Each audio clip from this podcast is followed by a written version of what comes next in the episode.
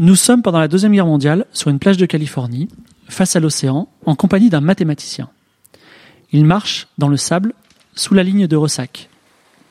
Voici ses pensées. Le sable est tel un plan géométrique que balaye le ressac. Les petites imperfections de ce plan forment des tourbillons qui vont à leur tour sculpter le sable. L'océan est une machine de Turing. Le sable et la bande, l'eau lit les marques, les efface parfois, en creuse d'autres parfois en réponse aux marques initiales. Le mathématicien marche dans l'eau et imagine que les perturbations qu'il crée pourraient se propager à travers le Pacifique et que de l'autre côté, une machine japonaise faite de bambou et de chrysanthèmes décoderait la façon dont il avait marché. L'eau tourbillonnante autour de ses pieds porte en elle les informations des hélices de toute la flotte japonaise. Tout est là si seulement il pouvait déchiffrer et comprendre. Mais le chaos des vagues, saturé de données indéchiffrables, se moque de lui.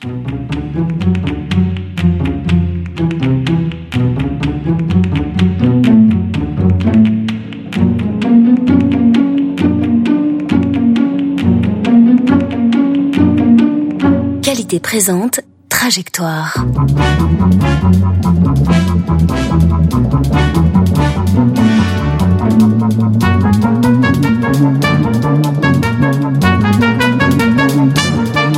Trajectoire, le podcast de la culture mathématique.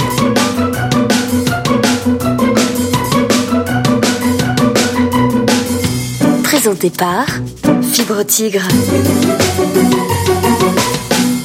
Bienvenue dans Trajectoire, le podcast de la culture mathématique. Donc dans Trajectoire, comme dans chaque émission, nous allons aborder les mathématiques comme une grande montagne par une phase particulière que je vais vous présenter dans quelques minutes. Et avec moi, j'ai quatre guides de montagne, mais cette fois-ci, il y en a un nouveau que je vais vous présenter. Mais je vais commencer d'abord par Denise. Bonjour Denise. Bonjour Fibre. Donc toujours euh, dans les codes correcteurs et l'informatique quantique ouais, Ça, c'était dans ma thèse, effectivement. Voilà, maintenant tu fais des choses plus... Pour voilà. l'instant, oui. Alors, euh, petite question. Euh, chaque fois, on- maintenant, on va poser une petite question à un pro comme ça. Est-ce que pendant ta scolarité ou pendant euh, tes études supérieures ou maintenant, on t'a posé un problème de maths ou une colle, tu vois, et là, tu t'es dit, c'est super dur, j'y arriverai jamais. Je suis, je suis bloqué. euh, Silence. Non? Oui, oui, ça m'est arrivé. Mais qu- quel problème? Tu t'en souviens? Alors précisément, je m'en souviens plus, mais c'est c'est pas tellement quand j'étais euh, dans l'école, enfin dans le cursus scolaire standard. Ouais. C'est quand j'ai commencé à me retrouver face à des exos de type Olympiade et compagnie. Et il y en a où des fois j'ai regardé et, j'étais là, mais enfin. Les Olympiades. voilà. Il y a, il y a un, il y a un- il y a un domaine des mathématiques qui te, qui te pose problème ou pas? Ah, ça dépend ce que tu appelles un domaine mathématique. Après, c'est, je dirais que c'est un domaine sur lequel je me suis, des domaines sur lesquels je me suis pas trop trop penchée et donc forcément, ça n'a jamais été ma tasse de thé. Bon, s'il fallait m'y mettre un jour, je m'y mettrais, mais euh, j'ai jamais été euh, une grande adepte de tout ce qui est euh, équation différentielle et compagnie. D'accord. Après, bon, quand je sais faire les choses, je sais quand même faire des choses et quand faut s'y mettre, je m'y mets. Mais euh, D'accord. Alors Arnold qui est à côté de toi te juge. Parce que Peut-être parce qu'il adore les équations différentielles. Ah oui, pour moi. j'ai rien contre les gens qui adorent ça. Il y a aucun problème. Hein. Mon meilleur pote, a- c'est son sujet de thèse. Il y a pas de problème. Alors toi Arnold. Donc Bonjour. euh, t- bonjour, toujours dans les euh, dans les IA et le machine learning. Oui. Euh, C'était quoi ta, ta petite claque que tu t'es prise euh, en Euh, mathématiques moi, c'est la topologie. D'ailleurs, je pense que j'y comprends toujours rien, mais euh, et enfin, c'est un peu progressé depuis, mais euh, je voyais les cours de prépa avec les anneaux, les machins. Je sais même pas si c'est de la topologie. Ça. Non, c'est de l'algèbre d'ailleurs. Non, c'est de Je l'algèbre. sais pas. Ouais, je sais même pas ce que c'est.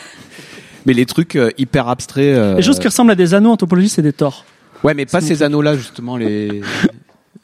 Enfin voilà, j'ai jamais bien. Enfin depuis, c'est un peu progressé, mais mais comme euh, Denise, en fait, j'ai jamais eu l'occasion ou les raisons de m'y intéresser beaucoup, alors que les équations différentielles, euh, Lui, il aime beaucoup ça. bah, c'est très pratique, c'est très appliqué, quoi. Ouais.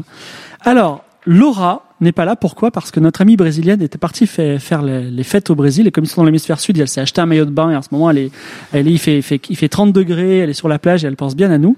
Et à la place, nous avons un des membres fondateurs de Trajectoire qui n'est jamais venu et qui est là, qui s'appelle Hugo. Bonjour Hugo. Bonjour Fibre. Alors Hugo, tu es euh, professeur. Mhm. Voilà, tu peux me dire un peu ce que tu fais. Ouais, je suis prof en classe prépa à Metz. Voilà, tu as une spécialité, Euh, bah, prof de maths, euh, donc c'est la classe de agro veto. mais en tes, euh, dans tes études, tu as. Alors dans mes études que je viens de terminer, c'était la cryptographie, euh, des choses comme ça, de l'algèbre, des choses comme ça. Ce qui vous donne un petit indice peut-être sur, sur, sur le thème de notre Ça- émission. On l'a fait venir exprès de Nancy c'est ça Ouais, c'est ça. Voilà. Et tu as également un petit hobby le soir, c'est tu fais des. Je fais de la fiction interactive. Voilà. c'est- voilà. Euh, Donc euh, du coup, c'est comme ça qu'on s'est connus il y a comme 10 ça, ans. ouais, il y a- Tout à fait. Et. Il est spécialiste de ça. Il en a créé quelques-unes. Vous pourrez jouer à ces jeux bientôt. Mhm, Sur ma page web. Et toi, tu as-tu des difficultés, euh, un, un- un problème particulier Tu t'en souviens C'était une colle terrible, le prof était vraiment t'as non? Euh, moi, c'est en fait, c'est tout un domaine, c'est les probas. J'ai vraiment les probas de base. Arnold te rejuge. hein. Ah ouais, non, mais non, je veux bien qu'Arnold me juge parce que les probas de base, ça va, mais dès qu'on démarre avec des distributions, des trucs, oh, ça me, ça me, ça m'angoisse directement et je suis jamais vraiment arrivé à aller très loin. Voilà, on t'offrira pour ton anniversaire un sac avec des boules rouges et des boules Ouais, noires. là. ah, les cauchemars, les cauchemars. Ah, mais en plus, pour les crypto, pour les side attacks, c'est bien pratique quand même. Oui, normalement, oui. Mais Ok. je, je laisse. C'est pas, c'est pas ce côté-là de la crypto. Ah oui, ouais, voilà, je suis parti très loin de l'autre côté. Bonjour Arnold. Non. Non, moi c'est Arthur. Arthur, Arthur, l'autre A. Voilà, bonjour Arthur, ça va? Bonjour Fibre. Voilà. Toujours euh, dans le la logique? Oui, toujours. Voilà, implacable. Dis-moi. euh, J'ai même mon premier papier de logique euh, dans une conférence d'informatique depuis il y a depuis deux semaines. Je suis content. C'est parfait. C'est notre petit personnage de jeu de rôle chez Trajectoire. On le voit évoluer chaque semaine. Quand est-ce que tu passes niveau supérieur? Là voilà. Là, il est, il est presque, presque, presque autonome, on va dire. Dis-moi, Ar- Arthur, euh, un- une petite difficulté dans ta scolarité ou dans ton cycle supérieur ou dans te- J'ai raté deux cours dans la totalité de mon parcours universitaire, théorie des codes et informatique quantique. Pourtant, j'ai des très bonnes amies qui font de la théorie des codes quantiques. tu les as ratés, c'est-à-dire tu, tu Euh, n'as pas compris ou tu n'y as pas assisté? Euh, non, je, je, je y ai assisté, j'ai été à l'examen, j'ai vali- j'ai loupé deux fois, j'ai pas eu la moyenne. La, D'accord. la- la blague étant que bah, Denise en face de nous fait Voilà. de la théorie des codes quantiques. Sinon, pour dire à quel point j'ai rien compris, la première fois que j'ai fait un cours d'algèbre à l'école normale supérieure, on nous a demandé quels étaient les sous-groupes minimaux. Moi, je pensais que c'était minimaux au sens du cardinal. D'accord. Je m'attendais à un peu plus de rire, c'est pas grave. Voilà, Forcément. très bien. Alors, on va commencer par un petit quiz. Juste une question. Main sur les buzzers, attention. Un indice s'affiche sur votre écran. Nous recherchons un excentrique. Donc, n'hésitez pas à m'interrompre si vous avez la réponse. Je suis né il y a 101 ans exactement. Je suis adepte du jonglage et du monocycle. J'ai fabriqué une souris mécanique qui se trouve son chemin dans un labyrinthe, un robot joueur d'échecs, un robot jongleur et une machine inutile qui s'éteint quand on l'allume. Bravo, Denise! Je suis Claude Elwood Shannon, parfait. Père de la théorie de l'information, dont l'ombre planera sur notre émission, car elle a pour thème communiquer. Et Puis-je être honnête Oui. C'est le jonglage qui m'a fait percuter. voilà. Un jongleur, il a même, oui, il a créé un, un robot qui jongle aussi à l'époque. Et donc, Denise euh, va continuer sur sa lancée parce qu'elle va nous initier à, là, au thème communiquer. Et donc, on va parler de communication aujourd'hui. Alors, euh, évidemment, je pourrais vous parler des problèmes de communication entre les humains, de langue, de psychologie, etc. On pourrait parler aussi, ce serait pas complètement inintéressant, de tous les supports physiques qu'on utilise quand on veut communiquer, que ce soit la voix, que ce soit un câble RJ45, euh, le courrier, le pigeon voyageur, euh, l'esclave sur lequel on à qui on rase la tête et à- sur lequel, euh, sur le crâne duquel on écrit un message, etc. Mais je vais évidemment plutôt vous parler du, du côté mathématique de communiquer. Évidemment, euh, ça fait heureusement qu'on n'a pas eu besoin des maths pour communiquer quand même. Et donc, ce qui nous intéresse, c'est de savoir mathématiquement, c'est quoi en fait un message qu'on transmet. Il y a de l'information dedans, mais c'est quoi l'information? En fait, c'est quelque chose qu'on connaît pas. Sinon, on n'appelle pas ça de l'information. On sait déjà, si on connaît déjà le message qui va nous arriver, ça sert à rien de le, ça sert à rien d'appeler ça de l'information. Donc, on va modéliser ça par une sorte d'aléatoire. Et donc, euh, pour ceux qui ont fait un petit peu de maths depuis le lycée, on va appeler ça une variable aléatoire. Donc, une variable aléatoire qui va prendre des valeurs, soit des lettres de l'alphabet, soit des chiffres 0 ou 1, soit euh, ou un petit peu tout ce que vous pouvez imaginer. Comme si vous imaginez que vos, que vos lettres de vos messages vous arrivent les unes à la suite des autres sur un écran. Vous les voyez arriver comme ça petit à petit. Et donc, si vous pouvez deviner à l'avance ce qui va, ce qui va être écrit, bah, c'est pas de l'information, ça n'a aucun, aucun intérêt. Si vous ne pouvez pas les deviner, là, c'est de l'information. Et donc, quelque part, si plus, donc quelque part, on va pouvoir doser cette information en disant que plus elle est, plus une variable est aléatoire, plus elle contient de l'information. Et on va appeler ça l'entropie d'une variable aléatoire. Donc entropie, un petit peu comme en physique, qui représente un peu le chaos, bah, c'est un petit peu la même chose. Plus on a d'entropie, plus on est aléatoire. Et donc c'est le fameux Claude Shannon qui a, qui a introduit cette notion, qui est aussi le père de la théorie euh, mathématique du jonglage. C'est pour ça que j'aime beaucoup, euh, j'aime beaucoup parler de lui. Si je puis me permettre, il y a actuellement, je crois, une, une exposition sur Claude Shannon à l'Institut Henri Poincaré. Voilà. J'en ai entendu parler un petit peu. Il faudra que j'aille voir euh, ah, si j'ai le temps. Si j'ai le temps, ce qui est compliqué. Donc, si je vous dis, la- si je vous donne la définition mathématique, alors pour une variable aléatoire qui prend juste des valeurs discrètes, hein, vous pouvez faire la même chose avec des valeurs continues, mais je vais vous laisser faire ça sans moi. C'est la somme des de, de- des probabilités logarithme fois le logarithme des probabilités. Et après, on met un moins parce que sinon c'est négatif. Euh, bon, c'est pas forcément la définition euh, explicite qui est importante. On prend le logarithme en base 2 parce que en général, on aime bien compter. Euh, Excuse-moi, pour, pour comptent en clarifier, base 2. une probabilité de quoi? Tu prends toutes tes issues. Donc, Oui. si par exemple là, 0, 1, 2, 3, 4, tu regardes la probabilité d'avoir 0, d'avoir 1, d'avoir 2, d'avoir 3 et d'avoir 4. Et tu, par exemple, si c'est euh, 0,25, 0,25, 0,25, 0,25, Oui. tu vas dire que c'est moins 0,25 log de 0,25, moins 0 pour la première, Oui. puis moins 0,25 log de 0,25 On fait la somme de tout ça et on obtient un ça chiffre qui s'appelle l'entropie. qu'on appelle l'entropie. Alors, euh, et justement, ça représente bien ce qu'on aimerait avoir, c'est-à-dire que euh, plus une variable est aléatoire, plus son entropie est élevée, et euh, une variable qui est pas aléatoire a une entropie de zéro. Ce qui euh, donc par exemple, je vous ai calculé. Alors, euh, si on prend un logarithme en base 2, tous les, matheux sauront qu'il suffit pour changer de base, ça va être multiplié à un facteur constant près, donc c'est pas très, pas très grave. Mais on aime bien compter en, base 2. Par exemple, si vous prenez un, un pile ou face équilibré, ça a une entropie de 1. Si vous prenez un pile ou face avec probabilité 75%, 25%, j'ai calculé pour vous, ça fait à peu près 0,81. Donc, quelque part, le 75%, 25%, il est moins aléatoire que l'autre. Là, on a une espèce de, de, de en fait, euh, de, de notation de l'aléatoire qu'on peut voir avec cette histoire de base 2, comme le nombre moyen de questions de type oui/non auxquelles il faut répondre pour, euh, pour avoir accès à la, à la donnée, façon Akinator.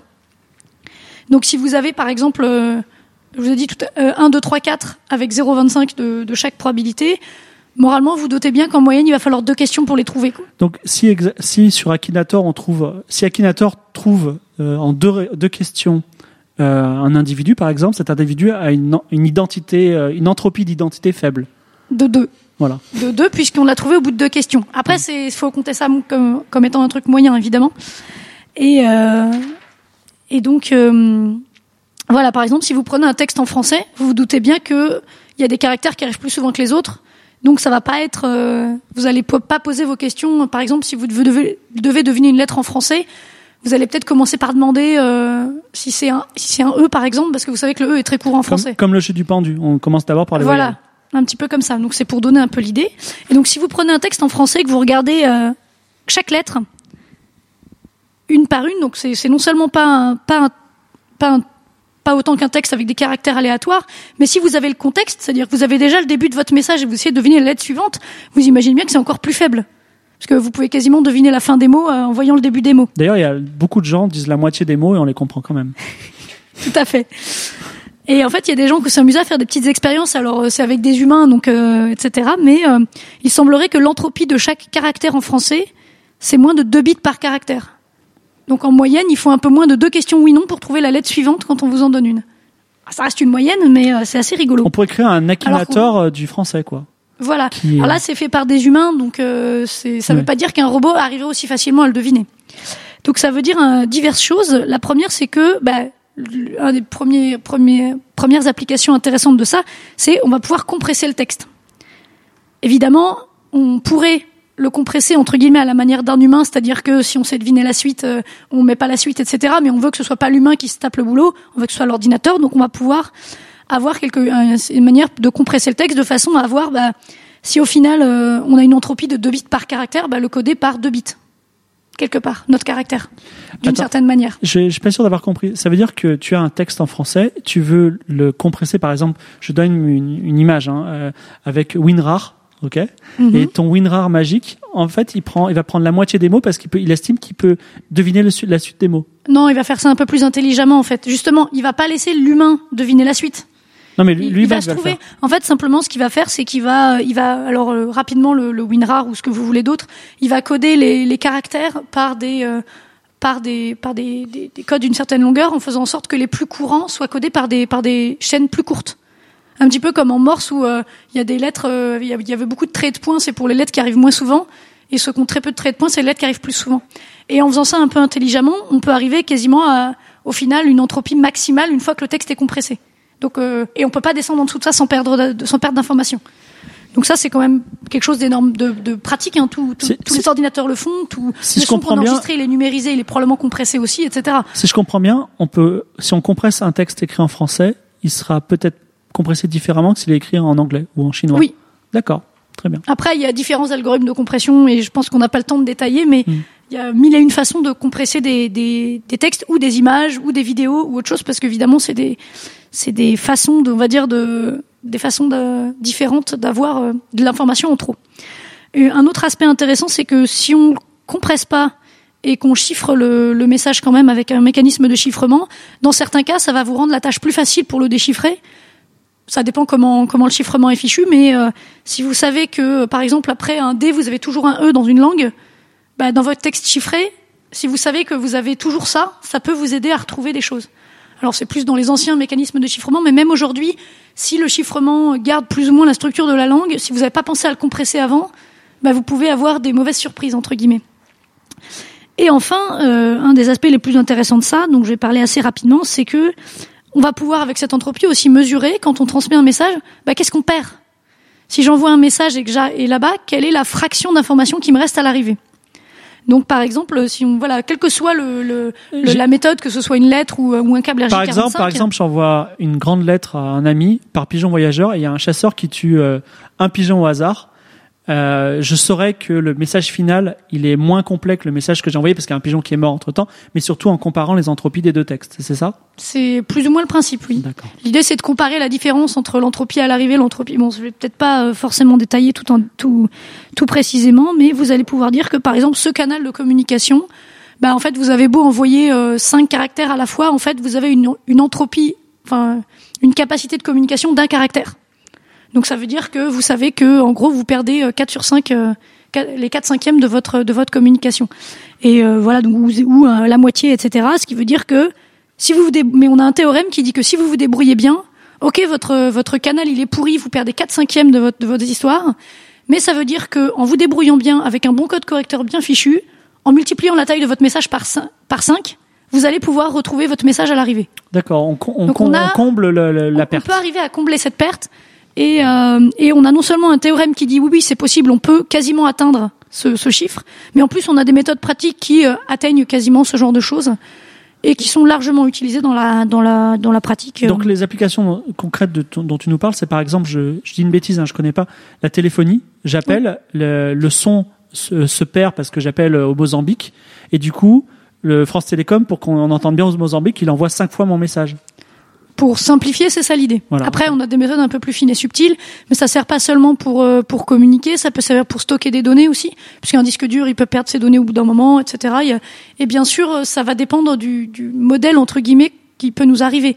Parce que tu t'es- t'as posé la question du pigeon voyageur, bah le pigeon, si t'as un pigeon voyageur qui transporte un message, ton modèle d'erreur, c'est soit tout passe, soit rien, par Oui. exemple. Et donc voilà, c'est toujours ça qu'il faut garder en tête, c'est-à-dire qu'on peut avoir les meilleurs codes correcteurs du monde avec les meilleurs théorèmes du monde. Euh, vous pouvez, le, le jour où vous faites tomber votre téléphone dans l'eau, bah ça marchera plus quoi. Merci Denise. Alors, pour résumer, Denise a introduit une notion d'entropie liée au comportement d'une variable, donc cette petite case conceptuelle mathématique dans laquelle on met ce qu'on veut. Et cette entropie nous permet d'appréhender l'information. Mhm. Alors, petite question avant que les autres réagissent. Tu as dit un petit truc au tout début de ta chronique qui m'a fait froncer les sourcils. Tu as dit l'information, c'est quelque chose qu'on ne connaît pas. Est-ce que tu maintiens ou pas? Alors, enfin, ça dépend Parce ce que que moi, on- Parce que par exemple, un livre que je connais par cœur, est-ce que je peux le relire et est-ce que c'est un acte d'information ou pas? Bah, ça dépend. Enfin, là, c'est au sens, euh, au sens euh, théorie de l'information du terme. Si jamais ton livre, tu le connais par cœur, ça veut dire que pour toi, il n'apporte, il n'a plus aucune entropie parce que tu saurais dire euh, toutes les, tu saurais tout dire. Mais ça veut pas dire que pour quelqu'un d'autre, il en a pas une. Souvent, en général, on regarde l'entropie sachant quelque chose. D'accord. Comme euh, si je voilà, si, si, par exemple, pour le texte en français, c'est euh, l'entropie de la lettre suivante, sachant tout le début du texte que j'ai lu. C'est pas la même chose que l'entropie de la lettre toute seule. Si tu connais un livre par cœur, pour toi, il n'a plus aucune, en- il n'a plus aucune entropie, donc il ne t'apporte plus d'informations. Il t'apporte peut-être autre chose, le plaisir de le lire, j'en sais rien, mais il t'apporte plus d'informations en tant que tel. Et Ar- du coup, par exemple, Arnold. dans l'exemple du livre que tu connaîtrais par cœur, Ça veut dire que toi, tu as réussi à le compresser euh, par son titre. Si tu le connais par cœur, je te donne juste son titre, qui n'est peut-être que 30 caractères. Ah, tu me dis Harry Potter et je Toi, peux le poser toi, et le lire dans ma euh, tête. système de compression optimisé, bah, rien que te dire Harry Potter tome 4, t'es pas capable de restituer euh, 720 000 caractères. Donc Ah. c'est un- tu es un algorithme de compression hyper performant. Quoi. C'est extraordinaire, j'avoue. euh, Sur- sur- Fibre, t'es balèze. si on va par là, on peut dire que nos ordis qui ont accès à Internet sont des algorithmes de compression hyper performants, vu que je suis sûr que je peux trouver, je dis Harry Potter tome 4, je dois pouvoir le trouver en mais n'importe quel en article de. Wikipédia aussi. hein. C'est ça, donc euh, c'est- Bah, non seulement tu peux le retrouver, mais t'as pas besoin de source externe. Ouais, mais l'indexage est une forme de compression. Oui, Enfin, on en a, Quelque on en a part, c'était une base de données. non, et oui, je, suis- je suis assez d'accord que si tu considères comme l'ensemble, comme l'ensemble d'internet, effectivement, tu peux le voir comme ça. C'est pas, c'est pas absurde. T'en avais vaguement parlé lorsque tu disais que, que- quel nombre représentait, et Arnold, tu nous avais dit que ce serait bien que les nombres les plus usuels ont les noms les plus Voilà, courts. bah justement, c'est le je pense que principe c'est de la- l'encodage de Huffman, enfin ce que C'est, c'est ça, c'est le, pas nommé, mais- le plus simple des, enfin le plus, le plus simple des, des manières d'encoder Je un, un fichier, c'est de prendre les, séquences qui sont les plus, courantes et les faire sur des, les, les coder sur des séquences plus courtes, et les séquences qui arrivent moins souvent, les coder sur des séquences plus longues, que ce soit des séquences de lettres ou des morceaux d'images ou différentes façons. Enfin, Alors, Donc, on tu, peut coder tout et n'importe quoi. oui, ah, oui Arthur, vas-y. tu disais euh, que si tu perdais euh, 4 pigeons sur 5, bah, il fallait que tu envoies 5 pigeons pour avoir le message qui passe, en gros, si j'ai bien compris. Mais si, euh, si jamais tu perdais seulement un tiers de l'information, est-ce que ça veut dire que tu dois envoyer un demi-pigeon en plus? Après, ça reste une moyenne, donc euh, tu vas, d'ailleurs- c'est, c'est- tu vas pas, euh, ces genres de choses, tous ces théorèmes, etc. C'est pour entre guillemets en envoyant plein de pigeons et plein de choses. Donc, si tu perds en moyenne un tiers de tes pigeons, tu vas. Euh, T'as rendu au en- supérieur pigeon vivant. Oui, non, en fait, Voilà. la, la- la question là où je voulais en c'est venir, en faisant euh, tendre le nombre de pigeons vers l'infini, si tu veux. c'est- c'était plus que dans ce cas, sur un réseau de communication qui est pas à base de pigeons, mais de trucs un peu plus, euh, où t'as as des morceaux un peu plus courts. Euh, c'est pas en répétant euh, tu, une, une, une demi fois de plus le texte. Vu que Fibre Oui, oui. disait tout à l'heure, Ah en oui, gros, ce qu'on faisait, c'est on répète cinq fois le texte. Oui, en fait. Sauf qu'il y a euh, beaucoup plus efficace. Oui, voilà. C'est Mais je sais plus du tout ce qu'on sait. J'ai compris ta question. Ça y est, j'avais pas compris ta question. En fait, euh, l'idée de répéter ton texte, c'est une façon un peu, c'est, je dirais, le code correcteur le plus simple qu'on puisse trouver. Mais on peut faire des choses un petit peu plus fines et subtiles. Vous connaissez sûrement le bit de parité. Ça permet juste de vérifier l'intégrité des données. Denis, si tu pouvais si nous expliquer ce que c'est que le bit de Le parité. bit de parité, c'est euh, vous avez par exemple, euh, on ça- on fait ça souvent sur les disques durs qui sont quand on veut mettre un peu de redondance dans les disques durs. Vous avez par exemple deux disques durs et un troisième qui vous avez euh, le et un troisième qu'on va appeler le, le disque de parité. Et donc chaque euh, pour chaque bit du disque dur 1 et chaque bit du disque dur 2, vous avez la somme euh, Oui, en, en somme exclusif dans le troisième disque dur. D'accord. Ce qui fait que si l'un des trois disques durs plante, vous pouvez retrouver le disque dur qui manque. Hmm. Et, ça, pa- et si jamais il y a c'est corrompu, vous allez tout de suite vous en rendre compte parce que là, si un seul disque est juste corrompu, il y a un zéro qui est changé en C'est un, plus vous allez puissant qu'une copie de sauvegarde. Bah, quelque part, c'est une autre façon. détecter les, les- les erreurs et les repositions. mais- Voilà. Mais parfois aussi de les, les corriger. Il y a le même principe pour les Voilà. numéros de sécurité sociale. Exactement. Hugo. dans le numéro de sécurité sociale, vous avez euh, donc euh, un, votre ou deux, votre votre sexe à la naissance. Euh, vous avez votre année de naissance, votre mois, euh, la ville dans laquelle vous êtes né, et à la fin, vous avez deux nombres. Qui, euh, en général, on appelle ça la clé, ou des fois on n'en parle même pas. Et en fait, la clé, elle est là parce que quand vous calculez une certaine fonction mathématique à partir de votre du reste du numéro, vous tombez sur cette clé. Si jamais vous faites une erreur, si jamais vous tombez pas sur cette clé, c'est qu'il y a eu un problème lors de la quand vous avez recopié le numéro de sécurité sociale. Ça permet de dire, euh, bah, il y a eu un problème. C'est que c'est pas un- c'est pas un faux un faux numéro même même si chose. c'est Voilà. très facile à calculer, je crois. Et c'est même encore oui, mieux. c'est facile. Il oui, c'est même encore mieux, c'est que le numéro de sécurité sociale, le, le code correcteur qui est derrière, il a été optimisé pour compenser des erreurs humaines qui sont très fréquentes quand Mhm. on est un humain, c'est-à-dire parce qu'évidemment, tu peux, on peut toujours euh, prendre un, un numéro de sécurité sociale complètement différent qui aurait la même clé. Mais c'est pour euh, corriger des erreurs, enfin ou du moins détecter des erreurs qui sont assez fréquentes, c'est-à-dire changer un digit Mhm. ou inverser deux digits côte à côte, qui sont des erreurs qui arrivent souvent et qui sont pas des erreurs qu'un enfin, qu'un ordinateur ferait, mais comme le numéro de sécu, on le passe souvent, euh, ça passe souvent par des humains, bah, on a ça pour pouvoir empêcher de. J'ai une petite question. Euh. Je m'appelle Fibre Tigre et toi tu t'appelles Denise. Oui, en effet. Est-ce que euh, j'ai moins d'entropie que toi dans mon identité? Parce que Akinator me me retrouverait plus facilement puisqu'il y a qu'un seul Fibre Tigre et beaucoup de Denise. Je sais pas. Je, je- enfin, Est-ce que est-ce que plus vous êtes unique, moins vous avez d'entropie? C'est ça la question. euh, Je dirais que plus t'es unique, plus t'as d'entropie, parce que c'est plus dur de te retrouver. Enfin, ça Ah dépend non, moi, comment. moins. Et non, Non, parce plus que- que- non, plus t'es unique, t'es moins dur à compresser pour- quoi. Ouais, Ah. ouais. T'es Si ta vie, si ta vie elle est Donc c'est plus dur à compresser, t'as plus d'entropie. Si ta vie elle est hyper routinière, euh, je sais pas, tu prends un, quadrat, un, enfin un, Allez, un vas-y. mec type quoi stéréotypé, euh, il a zéro entropie, il a aucun intérêt quoi. Enfin, sa vie elle est, elle est routinière et je te dis, Nous saluons mon- nos auditeurs de 40 ans. je te dis mon voisin il est quadra avec deux enfants, un monospace et un crédit, eh ben tu le reconstitues immédiatement. Par contre, essaies peut-être de décrire la vie de fibrotique, son entropie elle est énorme, il faudrait une chaîne de caractères de 8 millions de... Enfin, il faudrait une chaîne de 8 millions de caractères pour raconter sa vie. Et pourtant, Akinator me retrouverait plus facilement. Donc normalement, selon la définition de Denise, mon entropie devrait être plus Ouais, faible. retrouve, Mais je pense aussi, euh, c'est le fait. C'est c'est le fait d'être d'être unique ou pas, de comment t'es unique. Fibrotique, il y en a qu'un parce que Fibrotique a fait plein de choses que, qui sont différentes de Quadra, 40 ans, etc. Je pense que t'es unique parce que le reste du monde n'est pas unique. Donc il y a des gens avec moins d'entropie et du coup ils, ils se, ils se retrouvent moins euh, facilement. Mais en fait, Est-ce que- c'est surtout par rapport à qui? C'est Ouais. toujours une question de par rapport à qui. Et l'entropie, c'est toujours ça. C'est par rapport à quoi est-ce que ton ta vie est originale? Si on vivait dans un dans un monde où euh, tous les gens ils font euh, plein de trucs comme toi, peut-être que tu, tu serais Oui. tu serais l'espèce de mec banal et que en fait le, le, le mec qui a juste deux enfants et qui a son monospace serait un mec eh, bizarre et qui aurait. Enfin, Moi, je- je- Si alors, si attendez, le monde est l'impression unique, que- on se transforme Je, en par- la masse. je parlais plus à propos des comportements. Enfin, hein. À propos de- du, du nom. Fibre, tu vises à réduire Ah. Ton entropie dans ce moment. Non, mais par contre, euh, après les fêtes, le foie gras et tout ça. il y, y a cette idée de tout le monde est unique, donc qu'il y a dans les contes de fées. Mais est-ce que mathématiquement tout le monde est vraiment unique ou euh, malheureusement il y a des gens qui ont une entropie faible et d'autres une entropie élevée? Bah non, enfin donc J'ai- ça j'ai dépend l'impression si on qu'on met- parle du nom. Vas-y Arthur. J'ai Je parle d'entropie mathématique, hein, pas, pas physique. Vas-y Arthur. J'ai j'ai l'impression qu'on mélange deux choses. D'une part, la question de à quel point est-ce que décrivant quelqu'un, je peux dire ah oui, mais je le connais, c'est Fibre Tigre. Et d'autre part, la description de la vie de Fibre Tigre, qui sont deux choses ayant des entropies a priori assez différentes. Non mais prenons les caractéristiques physiques par exemple. Enfin les questions qu'on pourrait poser à Akinator. Oui. Euh, Qu'Akinator pourrait nous poser plutôt. Non mais déjà, excusez-moi, juste sur le nom. Oui, pardon. Comme je dis, il y a beaucoup de Denise, il y a qu'un seul fibrotique, donc mon nom porte beaucoup moins d'entropie. Voilà. Si demain vous, vous appelez votre fils euh, Caramel ou Domino, il aura moins d'entropie que si vous l'appelez Jean. Euh, Ça a du sens de parler d'entropie pour une seule personne en fait.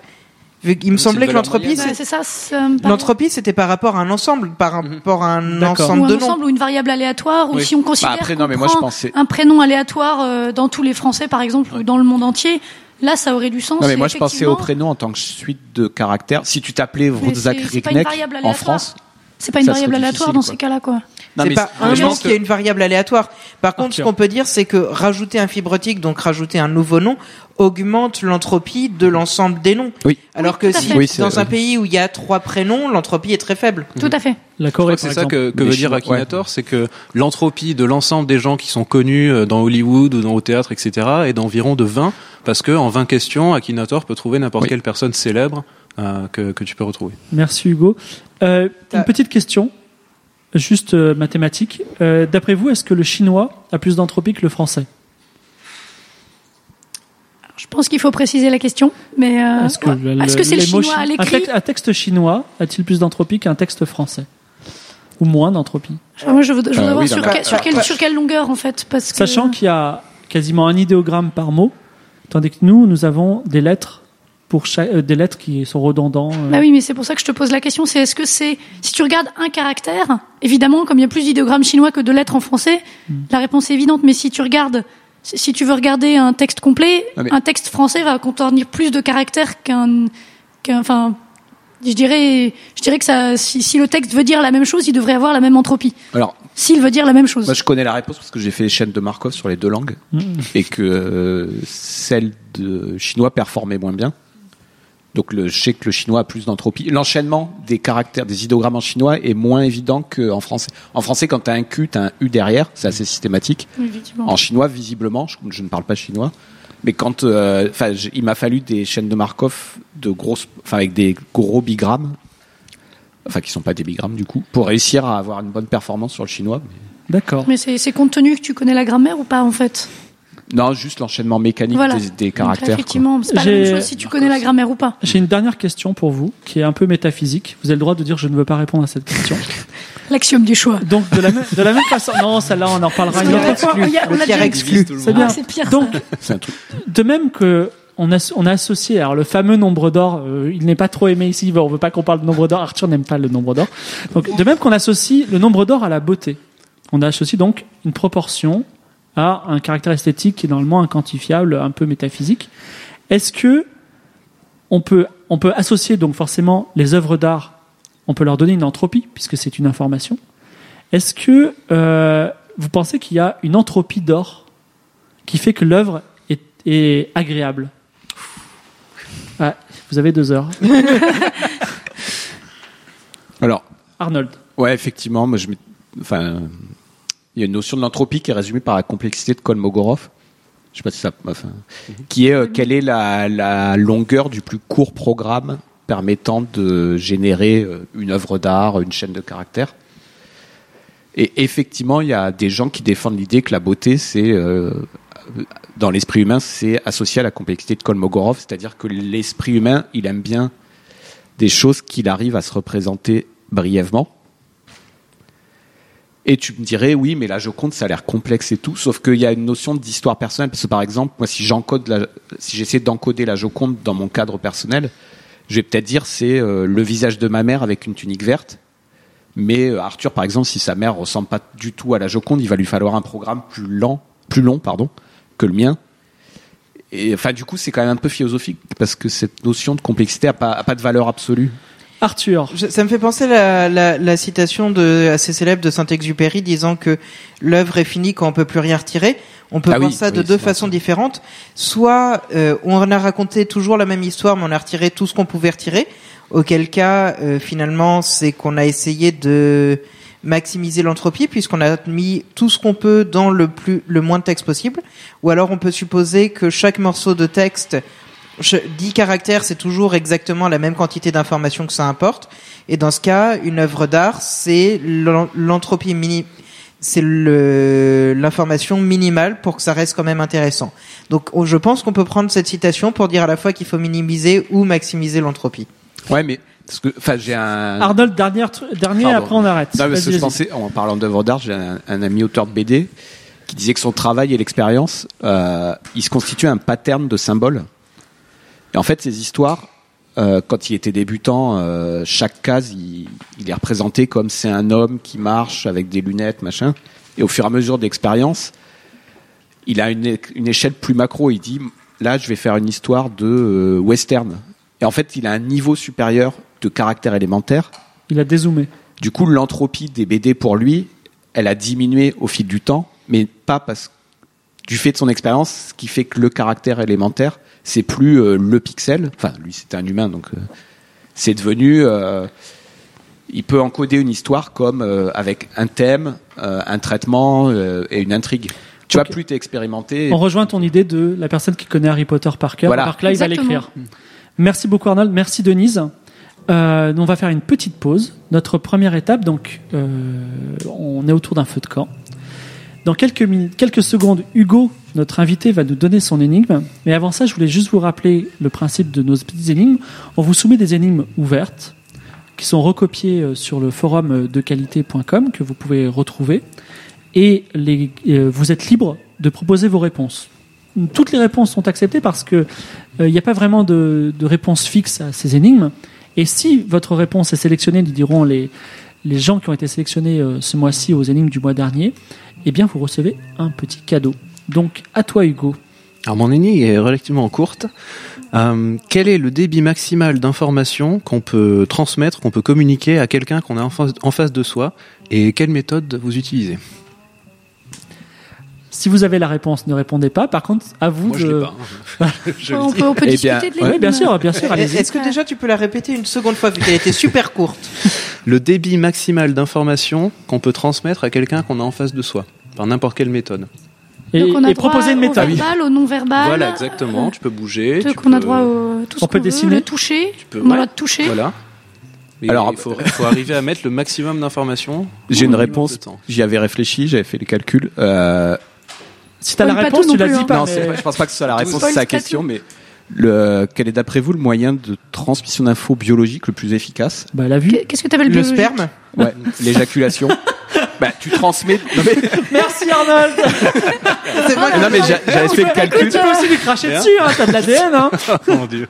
Ah oui, ça marche. T'as deux aussi, fois t'as- plus d'ADN d'ailleurs. Non, parce qu'après, euh, avec, c'est pas en crachant dessus que tu vas fabriquer un bébé, mais. Mais c'est pas grave, t'as transmis l'information de ton ADN complet, tandis que t'as, t'as, transformé- trans- t'as mis que la moitié de tes gamètes dans le Non, sperme. mais c'est quand même un bon système de compression, le, sp- enfin, le, le système de Ah, la- reproduction humaine. Fait, Dans, la- dans- l'ADN, il y dans a un des- de il y a des sperme, il y a il y a la des moitié gens des gamètes, mais tu codes- dois pouvoir récupérer toutes les gamètes avec la totalité des trucs Oui. d'une Non, éjaculation. mais j'ai calculé que tu Regarde transmets, vraiment ça dans le podcast. je crois que tu Ouais, transmets. c'est vrai que c'est des gens qui étudient les codes correcteurs qu'il y a dans l'ADN parce que la façon dont, enfin, il y a toujours des erreurs qui apparaissent. Il y a vraiment des gens qui étudient ça, à savoir, euh, parce qu'évidemment, il y a toujours un petit bout d'ADN qui, qui saute, etc. Et ça marche quand même. On arrive quand même à faire des Enfin, humains, j'ai- des animaux, des J'avais machins. calculé le débit, ça faisait quand même 37 gigabits seconde. hein. Ah ouais. Alors, Je- j'ai pas envie d'aller plus loin. le Je les blagues Si très très vaseuses. Est-ce que tu veux voir mon gros débit J'ai juste rajouté un Ouais. truc, c'est que c'est pas du coup le- la quantité maximale, vu que tu peux transmettre l'information par, euh, bah, par ce moyen-là, mais tu peux aussi en même temps parler. Euh, et tu peux faire des gestes. Donc euh, on peut encore améliorer Tu peux cette commencer l'éducation de ton enfant. Oh mon dieu. non mais il faut que la personne décode. Qui décode le sperme Personne. Bah, la maman, elle 37 sortira, gigabits. enfin, ouais, bon. Ouais, mais seulement Ça devient une, sérieusement une glauque, là, quand même, les gars. 37 gigabits. Euh, En plus, ta, ta méthode, elle marche pour de l'hétérosexualité, hein. Donc, euh, Bon, dans, le- dans le cadre de la reproduction humaine sexuée, oui. Oui. Mais sinon, ouais, euh, pour, pour la question d'Hugo, euh, justement, on en revient, ça dépend aussi de la- de- des éléments culturels partagés, quoi, je pense. Mhm.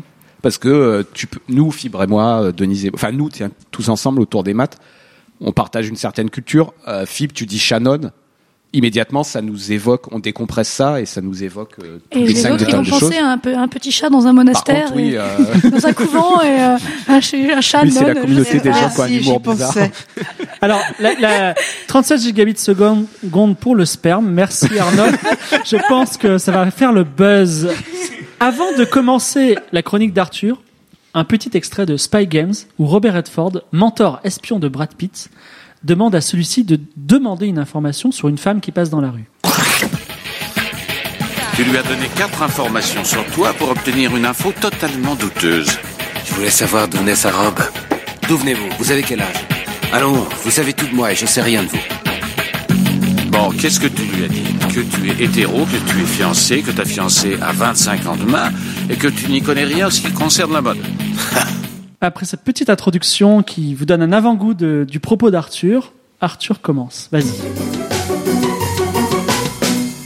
Ah ouais, je viens de réaliser que le début de ma chronique est quand même super en rapport avec ce qu'on vient de dire, puisque j'avais commencé de, j'avais prévu de commencer par parler de dépistage des infections sexuellement transmissibles. Euh, Donc, vous voyez, vous êtes dans un centre, dans la salle d'attente, et vous voyez les gens avant de vous appeler. Ils rentrent dans le bureau du docteur, et puis là, il y en a qui sortent au bout d'une minute, et puis parfois, au bout, il y en a un qui sort au bout de 15. Bon, on vous a communiqué aucune information, la porte du bureau du docteur était fermée, vous avez rien entendu, vous avez rien, vu, mais quand même, vous avez appris quelque chose, mine de rien. Euh, en informatique, on appelle ça une attaque par canal auxiliaire. Au lieu de chercher d'attaquer le système d'exploitation de la machine ou le programme qui tourne dessus, on va juste écouter le ventilateur ou regarder la consommation électrique du processeur. Et on en conclut que pour sécuriser un système de mot de passe, bah, il va mieux falloir euh, que la consommation électrique ne change pas en fonction du mot de passe. Donc, bah, toujours prendre la consommation maximale. Il n'y a pas d'autre choix. Et ce qui veut dire que dans notre cas d'humain, il faut que tout le monde passe un quart d'heure dans le bureau du docteur. À rien dire pour la plupart des gens, puisque bah, si tout va bien, on peut pas lui répéter pendant un quart d'heure que tout va bien. Ou alors ils peuvent sortir par une petite porte de derrière, et comme ça l'anonymat est total. Effectivement. Il faut, dans ce cas, si tout le monde... Oui, mais on voit toujours quand même le temps que le médecin va Ah prendre oui, pour lui dire le prochain. Tu as raison. Parce que euh, on se doute bien qu'il va pas attendre... Enfin, Faut il une va salle, pas... une salle d'attente post. euh, même d'accord. Tu as raison, on a compris. C'est ça. Le médecin va pas prendre plusieurs patients à la fois pour leur dire vous vous l'avez pas, vous vous l'avez pas, vous vous l'avez. Euh, les autres vous pouvez sortir. Non, c'est pas. Bref. Et le problème avec ça d'ailleurs, c'est que le type qui est dans la salle et à qui tout va bien et qu'on lui dit vous devez attendre un quart d'heure, a priori, il va pas comprendre pourquoi il doit attendre un quart d'heure. Tout va bien. Lui, euh, ça le dérange pas que les gens aient l'information que tout va bien, puisque tout va bien. Jusqu'au jour où peut-être, bah, c'est lui que ça ira pas. Donc, retournons au processeur. Il y a une des solutions possibles, c'est remplacer toutes les portes et ou non par des portes NOR, NOR, négative OR, not OR. c'est le- la porte qui renvoie le contraire de OR. Il se trouve que notre X est, se dit NOR XX, et puis X OR Y se dit NOR X NOR Y. Donc NOR est universel. Et si on n'a plus qu'un seul type de porte, on a déjà moins de choses à écouter. Et donc une consommation électrique un peu plus régulière, paraît-il. Euh, bon, j'ai généralisé un peu. Il y a aussi des informations qu'on va communiquer qui sont utiles en pratique puisqu'on parle d'informatique, mais qui mathématiquement ne servent à rien. Alors la question que je vais plus vous poser que vous répondre, c'est comment on les considère? Par exemple, je vous donne le nombre 8 789 489. Donnez-moi ces diviseurs premiers. Non, on les trouvera pas là. Non. Si je vous dis que 3673 divise ce nombre, bah, je communique certainement quelque chose d'utile. Pourtant, de base, en vous laissant un peu de temps, vous auriez pu trouver avec un programme informatique tout con. Euh, maintenant, si en plus je vous rajoute que l'autre diviseur c'est 2393, ça c'est totalement inutile. Vous auriez pu faire la division vous-même et vous rendre compte à partir du nombre, du multiple et d'un diviseur, trouver le deuxième. Donc comment ça se fait que un des diviseurs soit en quelque sorte de l'information, même si en fait vous auriez pu le trouver sans que je vous dise rien, et que l'autre soit absolument pas de l'information ou à un niveau tellement minime, je vous évite une quantité de calcul tellement minimale que ça vaudrait même pas la peine de la communiquer. Oui, alors on suppose pour l'instant que trouver les diviseurs de deux nombres, du multiple de deux nombres premiers est dur. Euh, si quelqu'un d'entre vous sait le faire efficacement, je veux bien l'information, je la divulguerai pas, à moins bien on sûr sera tous qu'on ne riches. passe- Oui, c'est ça. bon. Et en fait, cette question de qu'est-ce que c'est que cette information, laquelle on passe, laquelle on passe pas, c'est faire un compromis entre le temps de calcul d'un problème et puis euh, la complexité de communication d'un problème. Euh, donc, d'un point de vue de théorie mathématique du calcul, ça devient déjà très intéressant puisque on se rend compte qu'il y a des problèmes sur lesquels, quand on augmente l'un des paramètres, la quantité de communication qu'on a, on va baisser l'autre paramètre, la quantité de calcul qu'on doit faire, ou vice versa. En particulier, si vous voulez faire du calcul parallèle, ça, ça va être un exemple. Euh, si je vous dis que vous avez 10 machines pour trouver les diviseurs du nombre premier, il y en a une qui peut tester les nombres euh, entre 1 et n sur 10, l'autre entre n sur 10 plus 1 et n sur 10, 2n sur 10, etc. En fait, pardon, entre racine de n sur 10 et euh, 2 racines de n sur 10, puisque de toute façon on sait que le div- il y aura toujours un diviseur en dessous de la racine de n. Et euh, bah, en fait, est-ce que calculer racine de n, il vaut mieux que toutes les machines le fassent, ou est-ce que il vaut mieux qu'il y ait une seule machine qui le passe et qui passe l'information? En même temps, calculer la racine, c'est super rapide, ça vaut pas le coup d'encombrer le réseau avec ça. Donc là, je vous ai pris un exemple tout simple et un peu bateau, mais vous imaginez que si jamais on se met à faire des vrais problèmes avec énormément de calculs très simples, bah là, la question vraiment commence à se poser. En gros, si je peux résumer, tu as un, un problème mathématique euh, numérique à résoudre et tu, as tu dois le scinder, tu as plusieurs ordinateurs et tu dois répartir le travail entre eux. Donc travailler en parallèle. Et là, tu te poses la question de comment le répartir. Est-ce que on le coupe en petits morceaux et ils communiquent entre eux? On les fait aller euh, l'un après l'autre? Euh, C'est la question que tu poses. Comment on peut faire ça pour optimiser le, on va dire la communication finalement, puisque c'est notre thème entre les ordinateurs en parallèle? Alors, pas forcément optimiser la communication. Optimiser la communication en supposant, par exemple, qu'on veut que le temps de calcul soit vraiment diminué. Si on prend l'exemple de chercher les diviseurs, l'optimisation de la communication, c'est 0 bits de communication, il y a une machine qui fait la totalité du calcul. C'est justement pour ça que c'est intéressant de se poser la question de compromis entre le temps de calcul et le nombre de la quantité de communication.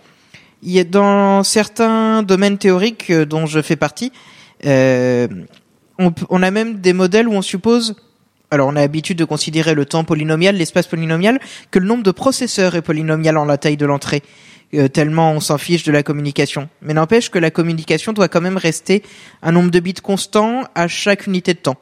Donc euh, j'espère que je vous ai bien communiqué ce qu'on me communique vraiment, ce qu'on veut communiquer, ce qu'on doit communiquer. Donc Arthur, tel un psychologue de télé-réalité, nous a expliqué l'importance du langage indirect et s'est lamenté des tristes situations où les ordinateurs en parallèle avaient du mal à communiquer. Est-ce que j'ai bien résumé C'est pas qu'ils ont du mal, c'est que juste c'est pas efficace. Voilà. Ou peut-être que c'est efficace, mais qu'il faut s'en assurer. Alors, il y a ces deux idées très très importantes, c'est-à-dire, euh, on va on va développer ça un petit peu tout à l'heure, c'est-à-dire ce qu'on communique malgré nous, la métadonnée. Hein, je pense euh, Arnold notamment en parlera beaucoup. Et également, euh, euh, donc là, on aborde un petit peu le sujet euh, de l'information et de la, de la de la crypto aussi qui va être à- à- abordé par euh, Hugo. J'ai une question sur les clés et les serrures. Donc, les mots de passe sont des clés et des serrures, on peut les dire. Et quelque chose, une question que je me suis toujours posée, c'est quand on a une serrure et qu'on n'a pas la clé, donc quand on nous demande un mot de passe et qu'on n'a pas le mot de passe, par exemple, je me suis toujours dit, quand on observe la serrure, ne peut-on pas créer une clé? Euh, Mathématiquement, Ah, est-ce qu'il existe une serrure dont on ne peut pas créer une clé? Mathématiquement, dans l'absolu. Ne me dites pas, il faudra des siècles de calcul. bah, le, la Oui, réponse la bah, plus évidente, bah oui, mais les- je pense qu'il y a des gens beaucoup plus expérimentés dans ce domaine que moi à cette table, c'est si la clé est exactement de la même longueur que le message Ah, que vous les- voulez envoyer Ouais. et que la clé n'est pas utilisée deux fois, puisque dans ce cas, tout message est potentiellement associé à tout chiffre. C'est les blocs-notes à usage unique dans. Il y a un livre de. Pardon, j'ai pris la parole. Oui, vas-y Arnaud. Enfin, Hugo, tu, Non, je non, pense que tu le connais. euh, Il y a un Ouais. livre de Neil Stephenson qui s'appelle Le Cryptonomicon, qui Mhm. en parle très bien, du coup, vraiment génial. qu'il faut lire absolument. Mhm. Euh, et qui parle de chiffrage. Enfin, le thème, c'est le chiffrage. Et là, oui, euh, ce, que, ce dont tu parles, Philippe, donc c'est les blocs-notes à usage unique, c'est un mot de passe. Par exemple, imaginons qu'on retourne à l'époque de, de la première, de la deuxième guerre mondiale. Tu avais des blocs-notes de mots de passe. Tous les jours, tu avais un mot de passe de euh, 2000 caractères, enfin qui devait faire au moins la taille des textes à envoyer. Et ça, euh, je pense, Hugo, c'est ré- enfin, c'est prouvé Oui. inviolable. Quoi. C'est prouvé, c'est le seul euh, système de chiffrement en fait euh, qui a été qui est prouvé euh, euh, inviolable dans le sens où euh, vous pouvez pas avoir d'informations vu qu'il y a autant de clés possibles que de messages possibles Et là, et on peut toujours retomber Oui, sur l'entropie maximale. C'est Ouais. ce qu'on appelle une preuve théorie de l'information, c'est-à-dire Ouais. que même avec autant de calculs que tu peux, tu peux pas l'avoir. Ouais. En général, on se contente des chiffrements qui sont sûrs, mais du point de vue de la quantité de calculs. Où là, il faut des, il faudrait des siècles pour Oui. le trouver. Donc là, Quand on on, est a un chiffrement sûr au niveau théorie de l'information, c'est c'est blindé quoi. le système du bloc-notes de la deuxième guerre mondiale est un système euh, donc plus, euh, enfin totalement sûr et pas totalement sûr au sens de faudra beaucoup de temps de calcul. Mais il est totalement sûr. Vas-y Hugo. Le, le problème de ce, ce, pro- ce système-là, du coup, c'est que la clé secrète, donc de chiffrement et de déchiffrement, est aussi longue que le message. Donc, si vous voulez envoyer euh, euh, 100 lettres, enfin 100 bits d'information à, à- à un collègue, euh, il faut d'abord lui envoyer 100 bits euh, de clés secrètes. Et en fait, on tourne en rond, c'est-à-dire on n'arrive pas à, à réduire le problème, alors que dans les systèmes actuels, on a une clé qui fait euh, 1000 bits et on peut s'en servir pour envoyer un million, un milliard de bits. Et en plus, elles sont à usage unique. et en plus, elles sont à à usage unique. Enfin, comme, le, comme Arthur il dit dans sa chronique, là, euh, c'est un système hyper efficace, mais la communication des clés devient, enfin, Ouais. J'ai une anecdote. problème, en fait. J'ai une anecdote sur ça, c'est que euh, dans la guerre froide, on, on utilisait ce, les, les espions russes utilisaient ce, ce système, c'est-à-dire ils avaient des, des tout petits, euh, des petits, tout petits annuaires, des petits tout petits blocs-notes qui cachaient. euh, donc ils faisaient envoyer ça de- depuis la Russie pour euh, la- la- où ils étaient infiltrés aux États-Unis par exemple, et euh, ils cachaient ça par exemple dans des jouets d'enfants. C'est-à-dire qu'il y avait des, des jouets d'enfants qui étaient fabriqués en Russie, entre guillemets, qui arrivaient aux États-Unis, et puis quand on ouvrait le petit camion, hop, il y avait un petit bloc-notes avec plein de chiffres qu'on pouvait utiliser pour, un, pour euh, communiquer secrètement avec la Russie. J'ai une question pour toi, Oui. si tu veux bien. Oui. Euh, mais autant on peut pas faire ça, par exemple, pour HTTPS, YouTube, parce que juste il y a beaucoup trop d'informations. Mais pour des trucs qui seraient vraiment importants, comme la banque, par exemple, euh, il me passe 100 mégabits euh, sur mon portable euh, et je vais euh, à, ma- à mon bureau de banque pour qu'il me passe 100 mégabits de clés aléatoires. Pourquoi est-ce que ça pourrait pas se faire vu que la connexion avec le site de ma banque, ça me prend des mois avant d'utiliser 100 mégabits et donc c'est pas grave si jamais les clés sont à usage unique. Euh, alors attends, la question, si je reformule bien, c'est pourquoi est-ce que tu pourrais pas aller à ta banque, demander un annuaire ou quelque chose que tu mettrais sur ton Si, si je peux me permettre de mieux le reformer, pour- ouais. moi j'utilise euh, Reformuler reformuler, excusez-moi. Euh, j'utilise Telegram pour dire euh, coucou. Finalement, coucou, c'est euh, six lettres. Est-ce que je peux pas utiliser un bloc-notes de six lettres à chaque fois? Parce que ça fait que doubler la taille du texte et euh, on va pas envoyer euh, des encyclopédies. ouais, mais il faut te l'envoyer. Le problème, c'est la mise en place. Parce que dans les protocoles, enfin, je- Oui, Arnold, vas-y. non, mais- dans les protocoles cryptographiques, euh, c'est aussi important la puissance du protocole que la mise en œuvre du protocole. Enfin, le, le problème, il vient souvent autour du le protocole. problème est technique. C'est pour ça que Oui, je mais parlais la- spécifiquement d'une banque où l'endroit, ils ont déjà de base des systèmes un peu normalement de sécurité pour identifier, s'assurer que c'est bien moi. Il y a des bureaux physiques auxquels je peux aller, comme quand je vais récupérer mon chéquier, comme ils vérifient que, comme quand ils vérifient que c'est bien moi et qu'ils me donnent mon chéquier à moi, qu'ils me vérifient qu'ils me passent la clé, le, à- le bloc-notes à moi. Euh, Ouais, je pense. Oui, Moi, je Denise. pense que j'ai j'ai une petite explication pourquoi on ferait pas ça. C'est que euh, dans- dans- t'es t'es dans le cas d'une guerre, d'un machin, d'un espion. euh, les gens à l'époque, ils allaient euh, coder leur truc à la main. C'est que là, euh, Monsieur Tout le Monde à sa banque ne le ferait clairement pas à la main. Il devrait le faire sur son ordinateur. Donc il faudrait installer un logiciel. Donc il faudrait machin. Et au final, le Monsieur Tout le Monde ne serait pas capable de s'en servir de manière suffisamment sûre, de façon à ce qu'on lui vole pas ses données et qu'au final, le protocole d'échange avec la banque je dirais pas d'un point de vue technique, mais d'un point de vue humain, et pas moins sûr que le fait d'avoir sa clé USB qu'il irait chercher tous les ans avec ses, données de connexion, que le programme qu'il utilise, faut qu'il soit sûr que ce soit le bon, etc., etc. Il y a tellement de, risques dans toutes ces étapes intermédiaires, à moins que ce soit un super gros euh, programmeur qui arrive, il récupère la clé, il programme lui-même son système de chiffrement. Bon, c'est pas très compliqué, mais il faut quand même le faire. Et ensuite, il sécurise ses machins, il vérifie que sa clé, elle est jamais branchée sur l'ordinateur, etc., etc c'est un truc que Monsieur Tout le Monde peut pas faire et qu'au final, si, si tu si tu fournis le travail tout fait, c'est pas plus compliqué qu'un système de enfin c'est pas plus sûr qu'un système de chiffrement moderne quand on se connecte au site de la banque actuelle.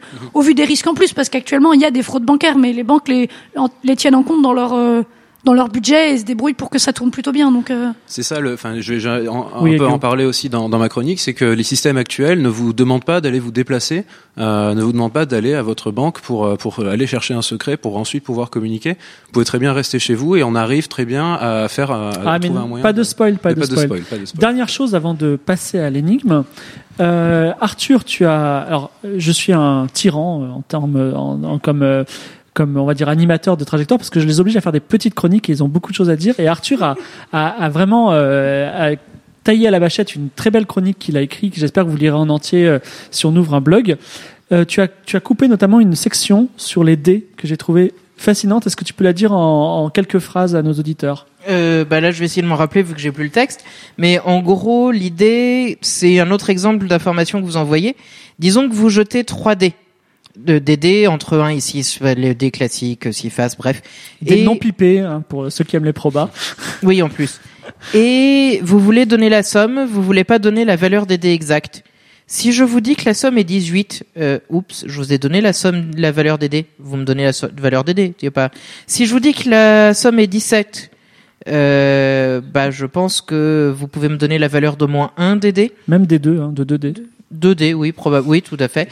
Si je vous dis que la somme est de 7, 8 ou 9, si j'avais fait le calcul, ou alors 8, 9, C'est- 10, ouais. je sais plus. Euh, là, par contre, euh, l'information que vous avez est vraiment euh, très perdue. Enfin, vraiment, vous avez pratiquement aucune information euh, sur la valeur d'un dé en particulier. Donc, ce que je trouve très intéressant dans cette histoire, c'est que finalement, en envoyant exactement la même information, c'est juste une somme, c'est un nombre entre euh, 3 et 18 ben, vous envoyez en réalité des informations très différentes. Et donc, encore une fois, on a besoin de faire super attention parce que euh, sinon, on envoie les informations qu'on avait dit qu'on voulait pas envoyer, juste parce que, euh, bah, de fait, il n'y a pas moyen d'en communiquer une sans communiquer l'autre dans certains cas, mais pas dans tous les cas. Et d'ailleurs, euh, Oui, ça rejoint la chronique de Denis parce que si on devait encoder ce que vient de dire Arthur, on calculerait en fait l'entropie de la du chiffre qui est donné. de la somme en fait. Ouais. C'est là on où on fera- aurait les P log de On P, ferait, un, on ferait un tableau avec euh, chaque euh, 3, 4, 5, etc. les probabilités d'apparition. pour faire Et on 18. calculerait l'entropie tout bêtement avec des logs, euh, des p logs de p, et puis Par exemple, si ta somme elle est 18, du coup la seule possibilité c'est 6 plus 6 plus 6. Donc tu aurais plus Donc que l'entropie ça fait euh, alors je sais jamais dans quel sens. Alors, une mini remarque et euh, on passe à parce que je- j'aimerais bien réagir là-dessus. Est-ce que Denise, je rentre dans ton monde de, de quantisme? Oh là là. Euh, quand on a euh, les 3D qui font 10, c'est un petit peu notre électron qui se balade. Moi, quand, quand il, il m'a raconté ça, je me suis dit tiens, une somme de dés qui fait 18, est-ce que ce serait pas lié à une sorte de décohérence? Est-ce que c'est pas tout- les dés dont on ne sait pas leur valeur, hop, tout d'un coup ils apparaissent, tu vois? Alors euh, il y a pas mal, on fait souvent pas mal d'analogies avec des, des trucs à grande échelle au niveau du quantique, et bon pour essayer de comprendre un peu ce qui se passe avec des petits chatons zombies, etc. Mais euh, c'est toujours, euh, oui non mais j'en ai mis dans ma thèse, mais euh, mais c'est toujours assez limité parce qu'au final, des, ce qui se passe à l'échelle du quantique, c'est pas des probabilités classiques. Hmm. Donc là, je suis dans la surinterprétation, comme on a dit au ça fait dernier. partie. Alors, il- voilà, les surinterprétations, il faut les prendre avec des pincettes. C'est pas forcément bon. Ça peut illustrer, mais il faut faire un petit peu attention avec ça, quoi. Merci Denise pour ce, ce recadrage. Euh, merci beaucoup à Arthur pour ta chronique. On fait une deuxième petite pause, voilà, autour du feu de camp. Et cette fois-ci, c'est Denise qui va prendre la parole pour nous parler de son énigme. Alors moi je vais encore vous parler euh, de fête.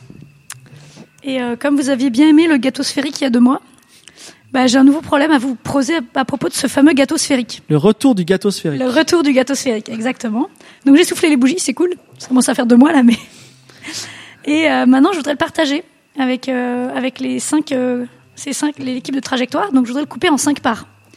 Mais je suis un peu un peu pénible sur la, la notion des parts en fait. Ouais, j'avoue que je pourrais faire. euh, vous pourrez faire en annexe la sixième part euh, pour Gislin comme ça, ce qui sent un peu triste. Il se sent un peu triste. Euh, Ce sera le secondaire si vous avez résolu le problème avec 5. Et en fait, c'est pas tellement le problème que je veux que tout le monde ait une part égale, mais c'est que je voudrais que les, les, toutes les parts prennent le moins de place possible dans les assiettes. Au sens, au sens du diamètre, c'est-à-dire la plus grande distance qu'on peut trouver dans une part. Par exemple, si je prends ma sphère et que je la coupe en espèce de pas en quartier, en cinquième, comme des tranches de melon, bah c'est clairement pas très malin parce que je vais, si ma, si mon gâteau il a une longueur 1, j'ai un diamètre de 1 à l'arrivée, puisque le long de la tranche ça fait 1. Donc je voudrais couper 5 parts dans le gâteau. Alors les parts doivent être connexes quand même. Faites pas des trucs non mesurables. Enfin voilà, je vois venir tout de suite là. Et elles sont pas déformables surtout. Tu peux pas euh, leur refaire des petites boules une fois que t'as Ah, découpé voilà, ta faut que ce soit, faut que ce soit d'un bloc. Chaque tu part doit être d'un découpage bloc. fractal, par contre C'est ça. Euh, faut- on va... Écoute, si tu trouves un découpage fractal qui marche, on en discutera. Mais de telle sorte que le, le diamètre des parts Soit bien- le plus petit possible. Voilà, pour dire les, les choses simplement, on a des petites assiettes. Un des petites assiettes, On on, veut que les parts soient les plus petites possibles. Et les, quand- les parts, on les pose de la façon la plus large possible dans les petites assiettes. Exactement. Donc, découper cette sphère en cinq parts. Bonne chance. Ça fait mal à la tête. Et Vous avez des petites pistes, non, autour de la table? Il faut pas que les parts euh, soient de forme Arnold. égale, pardon. Euh, c'est pas nécessaire. Mais si tu fais une toute petite part dans un coin, ça va pas beaucoup résoudre ton problème. Parce que grosses mais parts, là, voilà. non, mais là, je faisais. euh, Ah non, c'est en 5 parts, mais ça marche pas. Pourquoi tu connais un, un- quelque chose euh Non, mais moi, j'avais découpé euh, des cubes euh, en- imbriqués au centre. Et après, tu découpes. euh, le- Enfin, bords. autour, tu fais les quartiers. euh, mais ça faisait trop de parts, là. Ça fait Euh, 9 mais parts. oui, ça un, fait un huit parts. briquet sur les côtés pour allumer les bougies. Ah, On n'a pas besoin de découper le chou à la crème en orbite, je rappelle. Arthur, Hugo, vous avez des questions ou des, des propositions C'est des, des, des parts euh, de volume égal? Non, ça c'est pas Non, nécessaire. c'est pas nécessaire, d'accord. Le diamètre le plus C'est petit le possible. Enfin, le, le max des diamètres Max doit des être le plus petit possible. Petit possible. Moi, j'ai absolument rien. Non, ça me rappelle d'autres choses que j'ai lues récemment qui étaient très intéressantes, mais qui ne répondent absolument pas à la question. Cauchemar de, sur le partage C'est équitable. de la topologie, ça encore. cauchemar de topologue, mais, Mais il euh, Topologue C'est de la mesure C'est quoi là bah, c'est de la topologie, du coup. Je sais pas, c'est. Je c'est pensais de la que le- cuisine. Allez, Le principe La de la topologie couper- était couper justement de ne pas s'intéresser à la mesure oui, elle-même, mais juste aux formes. Oui, c'est Oui. vrai, tout à fait. J'ai bien dit que j'y connaissais rien. Oui, Hugo. J'ai une petite, une- peut-être une petite piste pour commencer. Si on coupe euh, le- les, les, les- en cinq parts égales, comme on fait euh, d'habitude quand on coupe, euh, je sais pas, une galette ou quelque chose comme ça. Ensuite, il y a peut-être moyen de couper des petits bouts et d'en mettre dans d'autres parts. Par exemple, s'il y a un trou dans une part ou s'il y a un moyen de rajouter des petits bouts euh, sur une des parts, tel que le diamètre n'augmente pas, on aurait peut-être intérêt à le faire pour avoir des parts qui, qui diminuent. Je veux que les parts soient connexes quand même. Donc il faut, faut trouver un système de. Alors tu peux découper comme tu veux, Mhm. tu as autant de cou- de couteaux que tu veux dans, Mhm. la, dans cette pauvre. Dans, dans, dans, ce, dans ce pauvre gâteau. Mais le Mais couteau. pas le droit la, la part doit être d'un bloc. Mhm, faut pas d'accord. recoller quoi. Ou alors tu as réussi à découper bien du premier coup. Ouais. Merci Denis, je pense que ça va inspirer beaucoup de pâtissiers sur le forum. Miam, miam, Je rappelle que euh, les, les énigmes sont posées sur le forum forum.dequalité avec un R à la fin, point .com. Et c'est la fin de notre petite pause. Hugo, notre invité, prend la suite de Denise et nous propose d'imaginer le futur de la communication et de la crypto. Alors sur Internet, euh, votre message il passe par des intermédiaires. C'est Internet, c'est un réseau public, hein, donc euh, vous allez avoir le message qui passe par votre fournisseur d'accès, par euh, bah, si vous êtes à Starbucks, par leur routeur Wi-Fi. euh, des fois, ça passe par les serveurs de la NSA. Euh, et donc l'idée, c'est que si ces messages-là ne sont pas protégés, tout le monde pourrait les lire. Tous ces intermédiaires-là pourraient lire le, le sexto que vous avez envoyé à Fibre Tigre, votre numéro de carte bleue, euh, etc. Donc c'est euh, c'est en fait si, on, dans Internet on peut pas faire passer d'informations confidentielles, il n'y a pas vraiment d'intérêt à, utiliser Internet. Donc c'est le principe de la crypto. On va chiffrer le message et puis l'envoyer à travers les intermédiaires de sorte à ce qu'ils puissent pas les, les déchiffrer. Mais euh, un truc, c'est qu'il faut se rendre compte qu'on vit dans une époque formidable, co- comme on dit. Euh, on a beaucoup de chance parce que pendant des milliers d'années, si on voulait envoyer un message secret à quelqu'un, Eh ben avant, il fallait convenir d'un paramètre euh, commun de, déchiffrement. Euh, donc, par exemple, on pouvait se rencontrer physiquement, on pourrait aller voir la personne, et puis euh, on pouvait se mettre d'accord sur un sur un secret. si on se met dans une ruelle un peu sombre où il y a personne qui nous écoute, et là, on est sûr qu'on est les deux seuls à avoir le, secret, et on peut ensuite utiliser la cryptographie. Donc c'est pas, c'est quand même pas très pratique. Hein. Euh, on pouvait aussi utiliser finalement le, le carnet de code. On pouvait euh, faire une photocopie de- du même euh, euh, bloc de code dont on a parlé tout à l'heure, et puis être les, les seuls, les deux seules personnes à l'utiliser. Mais encore une fois, enfin là il y a des problèmes. Si jamais quelqu'un vous tombe dessus, ben vous avez, vous avez perdu. Tout le monde peut déchiffrer vos, vos messages. Bref, c'était un gros problème. Ce que je veux dire, c'est que pendant des millénaires il y a plein de gens qui se sont fait prendre. Il y a plein de gens qui ont dû brûler des bouts de papier, euh, qui ont dû brûler leur carnet de code, leurs secrets, etc. Il y a des gens qui ont dû se sacrifier. Il y a des gens qui sont morts parce qu'on savait pas résoudre ce problème mathématique. Et de nos jours, on n'a plus ce problème. Si vous voulez acheter un truc sur Internet, vous n'avez pas besoin d'aller euh, rencontrer quelqu'un d'Amazon dans une ruelle sombre pour aller chuchoter un secret à l'oreille, pour ensuite revenir chez vous, acheter un matelas. Enfin, ce serait rigolo, mais vous avez plus besoin, quoi, quand même. Et ça, c'est parce que la crypto a évolué et en fait, on a découvert certains problèmes qui ont des propriétés intéressantes d'asymétrie. C'est-à-dire asymétrie dans le sens où euh, l'information qui est partagée entre les deux personnes qui communiquent n'a pas besoin d'être la même, n'a pas besoin d'être symétrique. Euh, donc, je pourrais prendre l'exemple de la factorisation d'entiers. C'est le schéma de chiffrement le, plus euh, répandu pendant un long moment, mais tout le monde l'a fait. Enfin, vous trouverez sûrement des, des bons podcasts de vulgarisation qui qui, qui en parlent. Euh, et en fait, à l'heure actuelle, sur Internet, on l'utilise plus trop. C'est un peu euh, saut 2007, quoi. Donc euh, là, je vais prendre le- l'exemple des courbes elliptiques. C'est un exemple que je connais un peu mieux. Euh, et c'est quelque chose qui est utilisé par tout le monde actuellement, euh, donc Google, WhatsApp, etc. Et l'idée des courbes elliptiques, c'est que vous avez un- une courbe que vous tracez sur, sur, une feuille. Vous prenez un point dessus et vous lui faites subir une transformation géométrique et vous faites la même transformation géométrique, genre, je sais pas, 1789 fois. Et vous obtenez un point Q. Et maintenant, pour communiquer, vous dites à quelqu'un, voilà, j'ai deux points, P et Q. Euh, si tu veux m'envoyer un, message chiffré, ben, utilise ces points P et Q en paramètres dans l'algorithme de chiffrement. Et je peux te garantir que personne d'autre ne pourra le déchiffrer parce que je suis le seul à savoir que ben, j'ai utilisé, que j'ai fait la transformation 1789 fois et pas 1788 ou 1790. Euh, donc c'est un peu le, le- quand, quand vous faites ça avec Google, par exemple, vous envoyez votre recherche à Google. Google, ils ont des paramètres P et Q qui, qui vous donnent, enfin qui donnent à votre navigateur. Et ensuite, Google peut déchiffrer le message et puis euh, traiter le, message, faire la recherche, parce que ils savent exactement la relation entre P et Q. Mais personne d'autre ne la connaît. Et en fait, on a l'assurance à peu près euh, à l'heure actuelle que si quelqu'un essaie de déchiffrer le message, si quelqu'un essaie de trouver la relation cachée entre P et Q, euh, ça aboutira pas avant des années. En fait, euh, vous serez mort, Google sera mort, l'univers sera peut-être mort même avant que, que ça arrive. Donc ça, c'est vraiment l'avancée majeure de- des, des 40 dernières années, mais c'est quelque chose euh, qui, euh, finalement, pendant des milliers d'années, c'était le problème qu'on n'arrivait pas à résoudre, et tout d'un coup, on l'a à l'heure actuelle, à l'heure d'Internet. Euh, mais on peut aller plus loin. C'est là que, que je vais parler un petit peu science-fiction, anticipation, spéculation, parce que dans quelques décennies, vous pourrez peut-être, donc vous voulez envoyer votre recherche chiffrée à Google, et peut-être qu'on n'aura même pas besoin que Google puisse déchiffrer votre message. Alors, cette technologie, c'est très prospectif. hein, à l'heure actuelle, elle n'est pas du tout euh, déployée, etc. Il y a encore beaucoup de recherches dans, le domaine. Euh, mais c'est une technologie telle que vous envoyez un message chiffré à Google. Google ne peut pas le lire, mais vous renvoie quand même les résultats de votre recherche chiffrés, et tels que euh, seul vous puissiez les déchiffrer. Ça, c'est vraiment méga fort. Hein. Vous, avez une, conversation avec Google, vous lui donnez le, le chiffré de votre recherche, et Google ne sait pas ce que vous avez recherché. Vous ne, dévoilez aucune donnée personnelle, vous ne révélez rien du tout, et vous arrivez quand même à avoir votre résultat.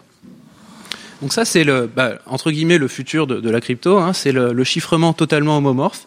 Il y a beaucoup de gens qui ont réfléchi, il y a beaucoup de gens qui se sont grattés la tête pendant un très très long moment, et finalement, euh, Craig Gentry, euh, en 2009, a fini par trouver comment faire. Alors, le nom, c'est donc chiffrement totalement homomorphe. Homomorphe, ça veut dire euh, même forme, donc il y a un truc qui est, conservé. Et là, ça veut dire que si vous faites le chiffré de A, euh, si vous prenez le chiffré de A d'un côté et le chiffré de B de l'autre, si vous les additionnez, vous avez le chiffré de A plus B. Donc vous envoyez deux nombres chiffrés à un serveur, le serveur peut faire l'addition et vous renvoyer le résultat, et ça vous donne le chiffré du résultat. Ça vous donne le, le chiffré de la somme de vos deux nombres. Et euh, quand on dit totalement homomorphe, c'est que ça marche aussi en fait pour la multiplication. Et ça, c'est vraiment révolutionnaire. Quand Google reçoit votre message, il peut le mettre dans un algorithme donc euh, qui, qui donne les résultats de recherche. Donc vous lui donnez un mot de, recherche, ou lui donnez euh, Fibre Tigre. Euh, il va le mettre dans son algorithme et il va trouver donc il va pardon il va vous renvoyer les résultats de la recherche et puis aussi bon une pub parce que parce que c'est Google. L'algorithme qu'il utilise en fait c'est des opérations c'est des additions des multiplications sur des bits. Donc avec la technologie avec le chiffrement homomorphe on peut répliquer les étapes de l'algorithme pour pas que pour qu'il euh, qu'il travaille non plus sur des bits individuels mais sur les chiffrés des bits. C'est-à-dire il va, refaire l'algorithme avec les équivalents des opérations sur les chiffrés. Et à la fin, comme par magie en fait, ça marche, on vous renvoie en chiffré le résultat, la recherche correcte et une publicité. Mais Google ne sait pas quel mot vous avez tapé, il ne sait pas que vous avez cherché fibre tigre, il ne sait pas que euh, quelle publicité a été renvoyée, c'est juste que ça a marché, vous avez eu votre votre résultat et euh, et qu'il vous a donné une publicité, donc il peut quand même continuer à, faire de l'argent. Donc voilà, c'est très prospectif. Pour l'instant, c'est euh, des millions de fois trop lent. C'est vraiment bien trop lent à l'échelle de, ce qu'on a actuellement. Mais peut-être que dans quelques temps, vous aurez ça euh, sur sur vos ordinateurs, sur vos téléphones. Les maths qui sont derrière sont vraiment jolies, mais mais techniques. Je, je vais pas non plus rentrer dans les détails. Mais ce serait vraiment une autre avancée, une autre des grandes avancées comme on avait pour la, la crypto asymétrique. Et encore une fois, une nouvelle technologie, de nouveaux usages qui sont entièrement créés par les maths. Merci Hugo, qui nous parle du chiffrement totalement homomorphe. Donc, si demain je fais une petite recherche, on va dire euh, coquine sur Google, et que je reçois des publicités tout aussi coquines, eh bien, en aucun moment Google ne sait ce que j'ai cherché. Et il ne sait pas non plus ce qu'il m'a envoyé. Par contre, euh, AdSense va peut-être débiter euh, la publicité euh, de son côté, mais bon, ça, ça, ça va marcher. Mais c'est prospectif. Alors, avant de laisser la parole euh, aux, aux autres chroniqueurs, euh, une petite précision. Les courbes elliptiques, est-ce que tu peux en parler Alors, tu as dit que c'est une petite courbe Mhm. à main levée sur, sur, sur un papier. Oui. Est-ce qu'elles ont des équations Elles s'appellent elliptiques, mais elles ne, ce ne sont pas des courbes Alors, d'ellipse. Ce, ouais, ce sont pas des ellipses. En fait, on les appelle elliptiques pour des raisons un petit peu historiques. Euh, L'équation, si vous voulez, c'est euh, y carré est égal à x cube plus ax plus b. Si vous rentrez ça dans un logiciel de modélisation, vous choisissez des a et des b, euh, et vous pouvez tracer ça sur euh, bah, sur un papier, donc euh, par exemple sur l'ensemble des réels, et ça va vous faire une courbe qui est qui a tendance à partir vers l'infini, vers le haut et vers le bas, et qui fait une boucle au milieu. Et c'est ce, truc-là qu'on utilise, alors l'équivalent de, ce truc-là, mais pour, sur d'autres ensembles que, que les réels.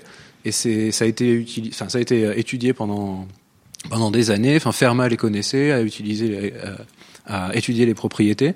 Donc c'est c'est quelque chose d'assez récent pour son utilisation en crypto, mais qui est assez connu des mathématiciens depuis depuis un moment. Et donc, ton protocole homomorphe fonctionne sur des courbes elliptiques ou c'est autre chose? Euh, non, c'est autre chose en fait. C'est pas encore, on n'a pas encore trouvé de façon de faire le, le chiffrement homomorphe avec des courbes elliptiques.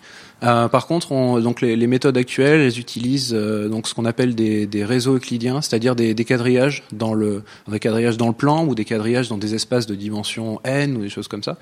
Euh, et, et donc là, c'est assez intéressant parce que l'addition, c'est juste vous avez deux points et vous les additionnez comme si vous additionnez des vecteurs. Donc les opérations sont relativement relativement simples. Euh, mais encore une fois, il y a toute une théorie mathématique. C'est le- les réseaux, c'est un petit peu aussi le, le- la troisième génération système qui est en train d'être développée euh, en crypto.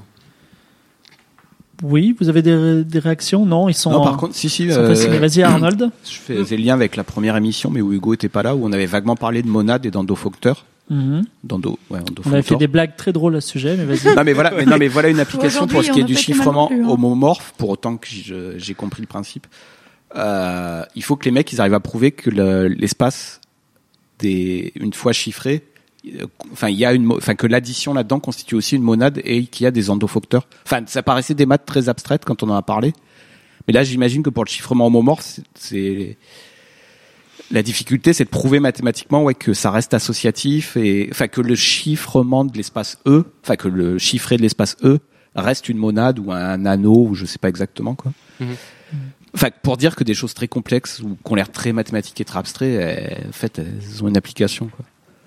Arthur. Personnellement, ce que je comprends pas, c'est si jamais Google facture le- la publicité, ça veut dire qu'il doit pouvoir avoir théoriquement fait le compte du nombre de fois où cette publicité a été vue, donc probablement être capable de dire là la publicité a été vue pour la 2847e fois, et donc euh, on a quand même l'information de dire euh, à ce moment-là telle personne qui vient de se connecter, on ne sait pas quelle recherche il a fait, mais on sait qu'on lui a passé telle publicité. Donc finalement, j'ai l'impression que ça nous donne quand même encore de l'information sur la recherche qui a été faite. À cause de la pub. Non parce que tu peux, enfin pardon.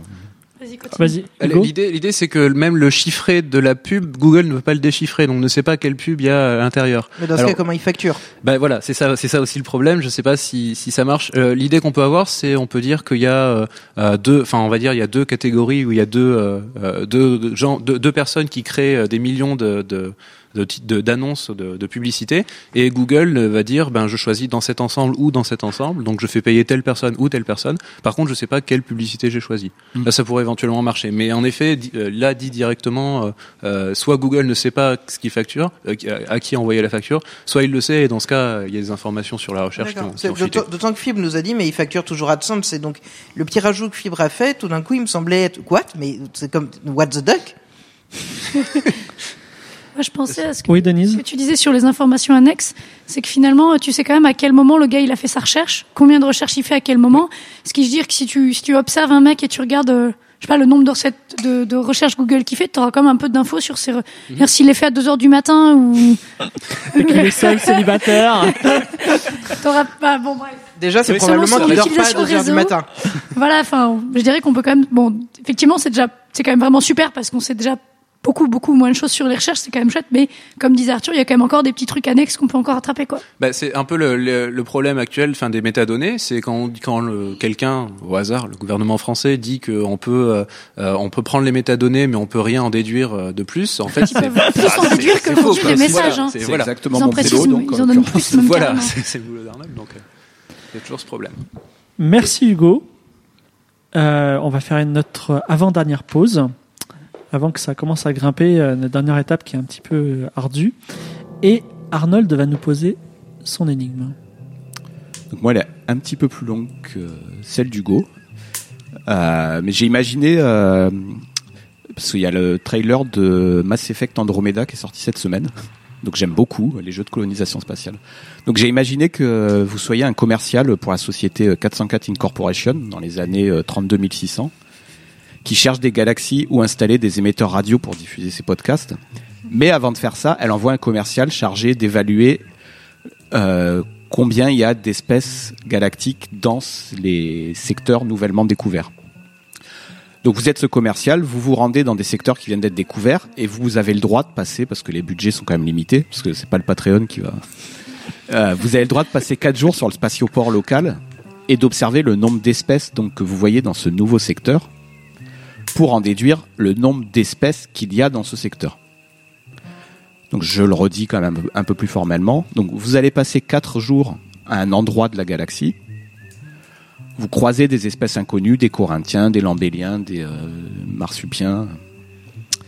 Euh, oui, d'ailleurs, elles n'ont pas de nom puisqu'elles sont inconnues. Vous croisez certains membres, un certain nombre de membres d'espèces différentes. Et en revenant, il faut que vous disiez au directeur de 404 Incorporation combien il y a d'espèces inconnues dans ce secteur. Mais attention, parce qu'en fait, les espèces que vous croisez, enfin toutes les espèces du secteur ne sont pas passées par le spatioport au moment où vous y étiez. Donc par exemple, vous avez pu observer 400 lambertiens et 386 euh, marsupiens, mais peut-être qu'il existe des espèces qui ne sont pas passées par le spatioport au moment où vous y étiez. Donc la question c'est comment pouvez-vous estimer le nombre d'espèces inconnues, enfin le nombre d'espèces existantes dans cette nouvelle galaxie, y compris les espèces dont vous n'avez croisé aucun membre. Merci Arnold. Est-ce que vous avez des remarques ou des questions ou des suggestions de prospection d'espèces inconnues? Non, ils sont en train de compter dans leur tête, d'imaginer des étoiles. euh. Ça, je je voulais peut-être un peu préciser. Donc Oui, là, Denise. tu donc es sur une durée finie. Donc je dirais qu'en gros, tu observes un nombre fini d'individus passés. Si je comprends bien. Qui passe par passer. Ah, tu, tu observes, c'est-à-dire que toi, tu observes, tu te mets là, je sais pas moi, à l'embarquement, et puis Ouais, tu regardes, euh, tu regardes les bonhommes qui passent, et lui, à lui, c'est un, lui, il vient de telle tu comptes planète. le nombre d'individus euh, par espèce. Donc en fait, tes quatre jours, grosso modo, on va dire que c'est tu nombre, tu, tu, tu, un- tu vas observer un nombre fini d'individus. Ouais, c'est ça le problème d'ailleurs. Tu observes un nombre fini d'individus et tu les mets dans un tableau. Là, j'en suis à mon cinquantième euh, marsupien. Là, j'en suis à mon deux centième machin. Oui. Et donc, euh, l'idée, c'est d'arriver à estimer est-ce qu'il y en a que j'ai pas vu, sachant que si Des si espèces, fais hein, des espèces. des espèces, ouais, d'accord. Est-ce que tu as une idée de la population totale euh, Enfin, Non, pas du tout. d'accord. Oula. Est-ce que est-ce que tu as une idée de comment faut creuser ou tu, tu l'as sorti comme ça les Ah non, non, il y a une réponse précise euh, qui existe. En fait, Enfin, il y a une réponse, euh, il y a une méthode et une réponse Ne claire. désespérez pas, il y a une... ré- Oui, Hugo, vas-y. Est-ce que tu prends en compte d'autres facteurs de variabilité, genre euh, les Corinthiens, est-ce qu'ils aiment bien aller au ski ou est-ce que Non, parce que tu connais vraiment rien d'eux à la base. Tu sais pas euh, quelle est la probabilité qu'il y ait un Corinthien qui passe au spatioport. ou- Tu sais pas a priori. Après, Mhm. tu peux la déterminer a posteriori. Bon, eh bien, Et ce, ce problème euh, qui a été résolu euh, a permis de lutter contre les Allemands pendant la deuxième guerre mondiale. ah, spoil. Mais ça, On en revient encore au Cryptonomicon. Oui, spoil, les... il y a eu une guerre contre les Allemands dans la Seconde Guerre mondiale. il a pas dit laquelle. Merci Arnold, je suis surpris qu'il y ait une réponse à cette énigme, je savais pas. Euh, on va terminer avec Arnold toujours. Voilà. Arnold, petite main des géants de l'information, qui n'a que faire de ce que vous dites sur MSN, parce que les mots, ça ne sert à rien, tout le monde ment. Mais quand vous le dites, à quelle fréquence, la densité de vos conversations, là, ça l'intéresse? Du coup, oui, euh, on en a parlé juste avant. Donc, euh, Arthur nous a parlé des side attack et euh, Hugo, a, enfin même on était plusieurs là, à, à évoquer le fait que votre compartiment trahissait et transmettait plus d'informations que ce que vous en espériez. Et euh, donc ça, en side attack, moi il y en a une que j'aime bien faire. Euh, c'est euh, une side attack sur votre vie personnelle. C'est regarder la manière dont les gens tweetent, et essayer de deviner leur euh, activité professionnelle. Deviner c'est des médecins, des chômeurs, des étudiants. Et donc là, ce qui compte, c'est pas tant euh, le contenu de ce que vous tweetez, mais la manière dont vous tweetez. Donc la fréquence, le moment, tout ça. Euh, donc le but euh, de ce que j'essaie de faire là-dessus, parce que en partie parce que c'est mon boulot, parce que comme l'a dit euh, Hugo juste avant, euh, quand le gouvernement français, par exemple, vous dit que non, on va juste exploiter vos métadatas, Il vous bah, les ment. métadatas, non non, il vous ment pas du tout. Le truc, c'est que ça suffit amplement à déterminer beaucoup de choses sur vous, quoi. Enfin, on n'a pas besoin de connaître le contenu de vos conversations pour euh, deviner des choses sur vous. Il suffit de savoir où vous les avez tenues, avec qui vous les avez tenues et comment et à quel moment vous les avez tenues. Aujourd'hui, tu vas sur Twitter, tu prends tous les tweets euh, pro Marine Le Pen, de Non, pas. inconnus, et tu sais que euh, y a 30% de médecins. Ah, par exemple, oui, voilà. Par contre, t'as pas besoin de t'as pas besoin de savoir le contenu pour savoir qu'ils sont racistes ou quoi. Euh, Tu, tu peux juste savoir l'exemple typique que tu donnais, euh, les gens qui allument. euh, par exemple, leur ordinateur ou qui lancent YouTube, enfin sur YouTube il n'y a pas de, mais qui regardent une vidéo même encryptée à 2 heures du mat pendant 25 minutes seulement, tu sais quel genre de vidéo ils ont regardé. Donc voilà, donc c'est donc euh, donc ça c'est side attack. D'accord, ça, ça, ça, on l'imagine. Mais maintenant, pour les tweets, comment tu fais? Alors donc pour les tweets, euh, donc la première chose que tu peux relever, c'est le moment et la fréquence des tweets. Donc pour ça, on a besoin d'outils mathématiques supplémentaires, dont un qui est beaucoup connu et utilisé, qui sont les transformés de Fourier. Donc le but, c'est de clusteriser, de clusteriser en français, de groupe, euh, Coupé, ouais. ouais, segmenter, on va dire, pour Mhm. prendre un terme marketing, de segmenter les gens euh, dans leur utilisation de Twitter en espérant reconnaître euh, les chômeurs, les médecins, les fans de Marine Le Pen, je ne sais rien. Donc pour ça, il faut pouvoir représenter les gens dans un espace à plusieurs dimensions, selon le signal qu'ils envoient. Donc le signal étant, euh, on va dire qu'on prend un signal continu, Denis, tu m'excuseras, mais on transforme, tu comptes va, le nombre va, de tweets qu'ils envoient par minute. Donc tu commences au 1er janvier, euh, justement, on vient de passer la nouvelle année, tu commences au 1er janvier 2017, tu segmentes l'année en... Enfin, tu- du coup, tu, je suis indiscret, pardon. Mais Bah tu, voilà, segmentes l'année, tu comptes le nombre de tweets que les gens envoient à la 800e minute de l'année, à la 3600e, à la 36 millième. Tu mets ça dans un tableau. Donc ça donne un signal de T qui va de 0 à euh, 86 400 minutes par an, je crois. Et ensuite, il faut segmenter ça, mais traiter le signal sous sa forme temporelle, c'est pas facile. Donc on a un, un outil qui s'appelle la transformée de Fourier, qui va transformer les signaux temporels dans un espace dual, euh, qui va être en fait le conjugué complexe de la fonction temporelle. Du coup, pour faire tout ça, je vais quand même rappeler un fondamental mathématique, c'est que l'ensemble des fonctions de carré intégrable au sens de Lebesgue constitue un espace de Hilbert dont certaines fonctions fractales peuvent former une base orthonormée. Donc là, c'est important. À partir de ça, vous pouvez euh, clusteriser les gens à Tous partir ceux d'un qui ont compris cette phrase peuvent clusteriser les gens. Voilà. Non, mais on va décomposer. Euh, donc on va prendre euh, Jean-Paul par exemple, qui est un tweetos euh, qui tweet sur sa vie. Donc Jean-Paul, il est un peu stationnaire, il est pas passionnant. Euh, tous les jours à midi, quand il va manger, il tweet "Ouh, je vais manger." Donc tous les jours à midi, même le samedi et le dimanche, parce qu'il aime bien sa routine. Tous les vendredis à 16h, il fait "Oh, en fin de week-end." Donc une fois par semaine, il tweet en fin de week-end. Et puis tous les mois, le 24 du mois, il est payé. Il tweet oh ça y est, j'ai été payé. Donc Jean-Paul, il est super chiant et comme on disait tout à l'heure, il a une entropie euh, basse du coup. Pas très élevé, ouais, Ouais. je dirais. Donc si on représente ces tweets sur euh, le long d'une droite qui serait euh, le temps, on a euh, un signal hyper stationnaire. Stationnaire, ça veut dire ça. Ça veut pas dire que ça bouge pas, ça veut dire que c'est chiant. C'est toujours Sur, la sur même votre chose. profil Tinder, mettez j'ai une entropie très élevée. Pour dire euh, je ne suis pas Et je ne suis pas un gars stationnaire ou je ne suis pas une meuf stationnaire. Donc, donc Jean-Paul, il est stationnaire quoi. C'est la fréquence de ses tweets, elle bouge pas du tout au cours de l'année.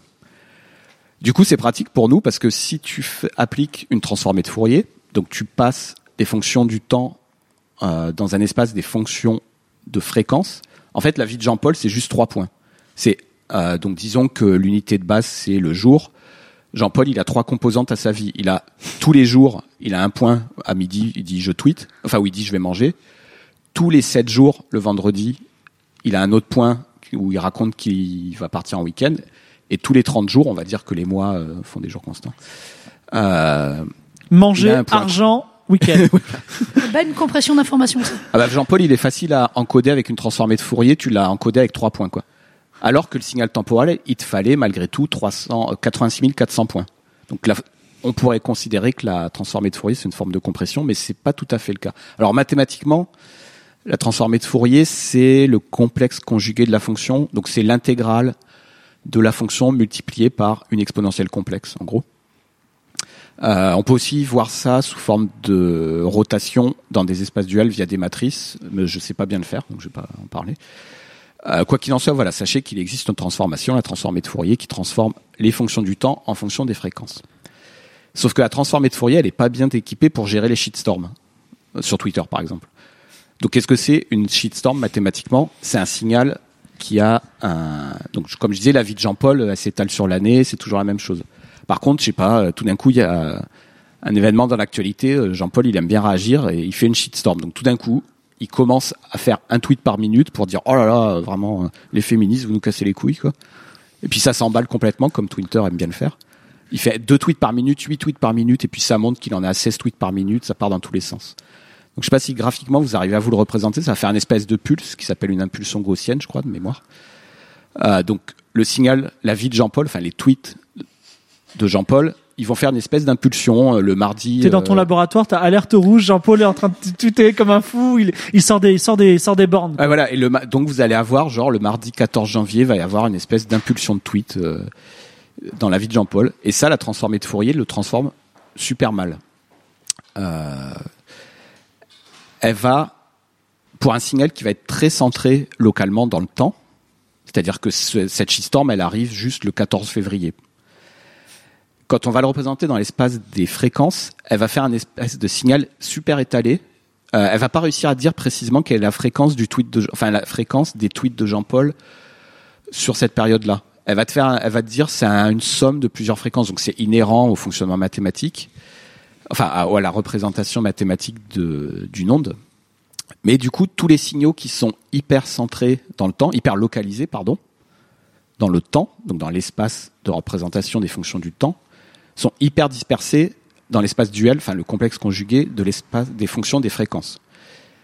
Euh, et mathématiquement, d'ailleurs, ça c'est exactement la même chose que euh, Denise, peut-être ça te dira quelque chose, le principe d'incertitude de Heisenberg, qui fait que en mécanique quantique, si tu as un électron, enfin une particule qui est hyper localisée dans l'espace, tu ne peux pas connaître sa vitesse et vice versa, parce que les variables, donc exactement quantité de mouvement et position en mécanique quantique, sont comme la transformée de Fourier, enfin sont comme le signal temporel et le signal fréquentiel, c'est-à-dire le complexe conjugué l'une de l'autre.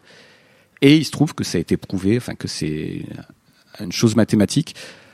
Euh, tu peux pas euh, avoir un signal localisé à la fois dans un espace et dans son espace conjugué. Donc, ce qui fait que les, la transformée de Fourier, en pratique, si tu es ingénieur et que tu essaies de l'appliquer, il va falloir que tu décides, soit tu zoomes à mort sur euh, le 14 février et tu arrives à avoir la fréquence de, des tweets de Jean-Paul, soit tu dézoomes mais tu connais pas bien. Donc, tu es obligé de faire des choix. Et donc, pour corriger ça, à un moment, on a développé une nouvelle catégorie de fonctions mathématiques qui s'appelle les wavelets, enfin les ondelettes, pardon, en français. Euh, donc, c'est là où on y vient, qui, comme la transformée de Fourier, permettent de constituer des bases orthonomées de fon- fonctions pour décomposer des signaux. Mais en plus, elles ont la propriété d'être fractales, c'est-à-dire qu'elles sont identiques à elles-mêmes à différents niveaux de résolution. C'est-à-dire que si vous prenez la fonction euh, à un niveau de zoom 1, ça représente par exemple un chapeau, un chapeau mexicain. C'est le nom donné à une des fonctions de cette euh, famille. Et si vous zoomez sur chapeau de 10, vous reverrez le petit chapeau, enfin le chapeau mais en plus petit.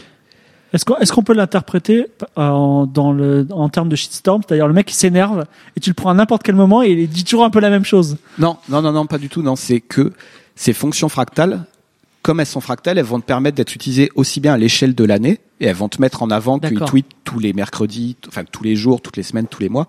Mais en plus, ces petites composantes fractales vont être capables de saisir la shitstorm et elles vont donc te l'encoder dans l'espace duel qui cette fois se trouvait à trois dimensions, c'est-à-dire pour le cas de Fourier, on avait juste un diagramme euh, euh, qui donnait un point sur chaque fréquence, enfin avec une puissance, mais on, on s'en fiche, c'est pas important.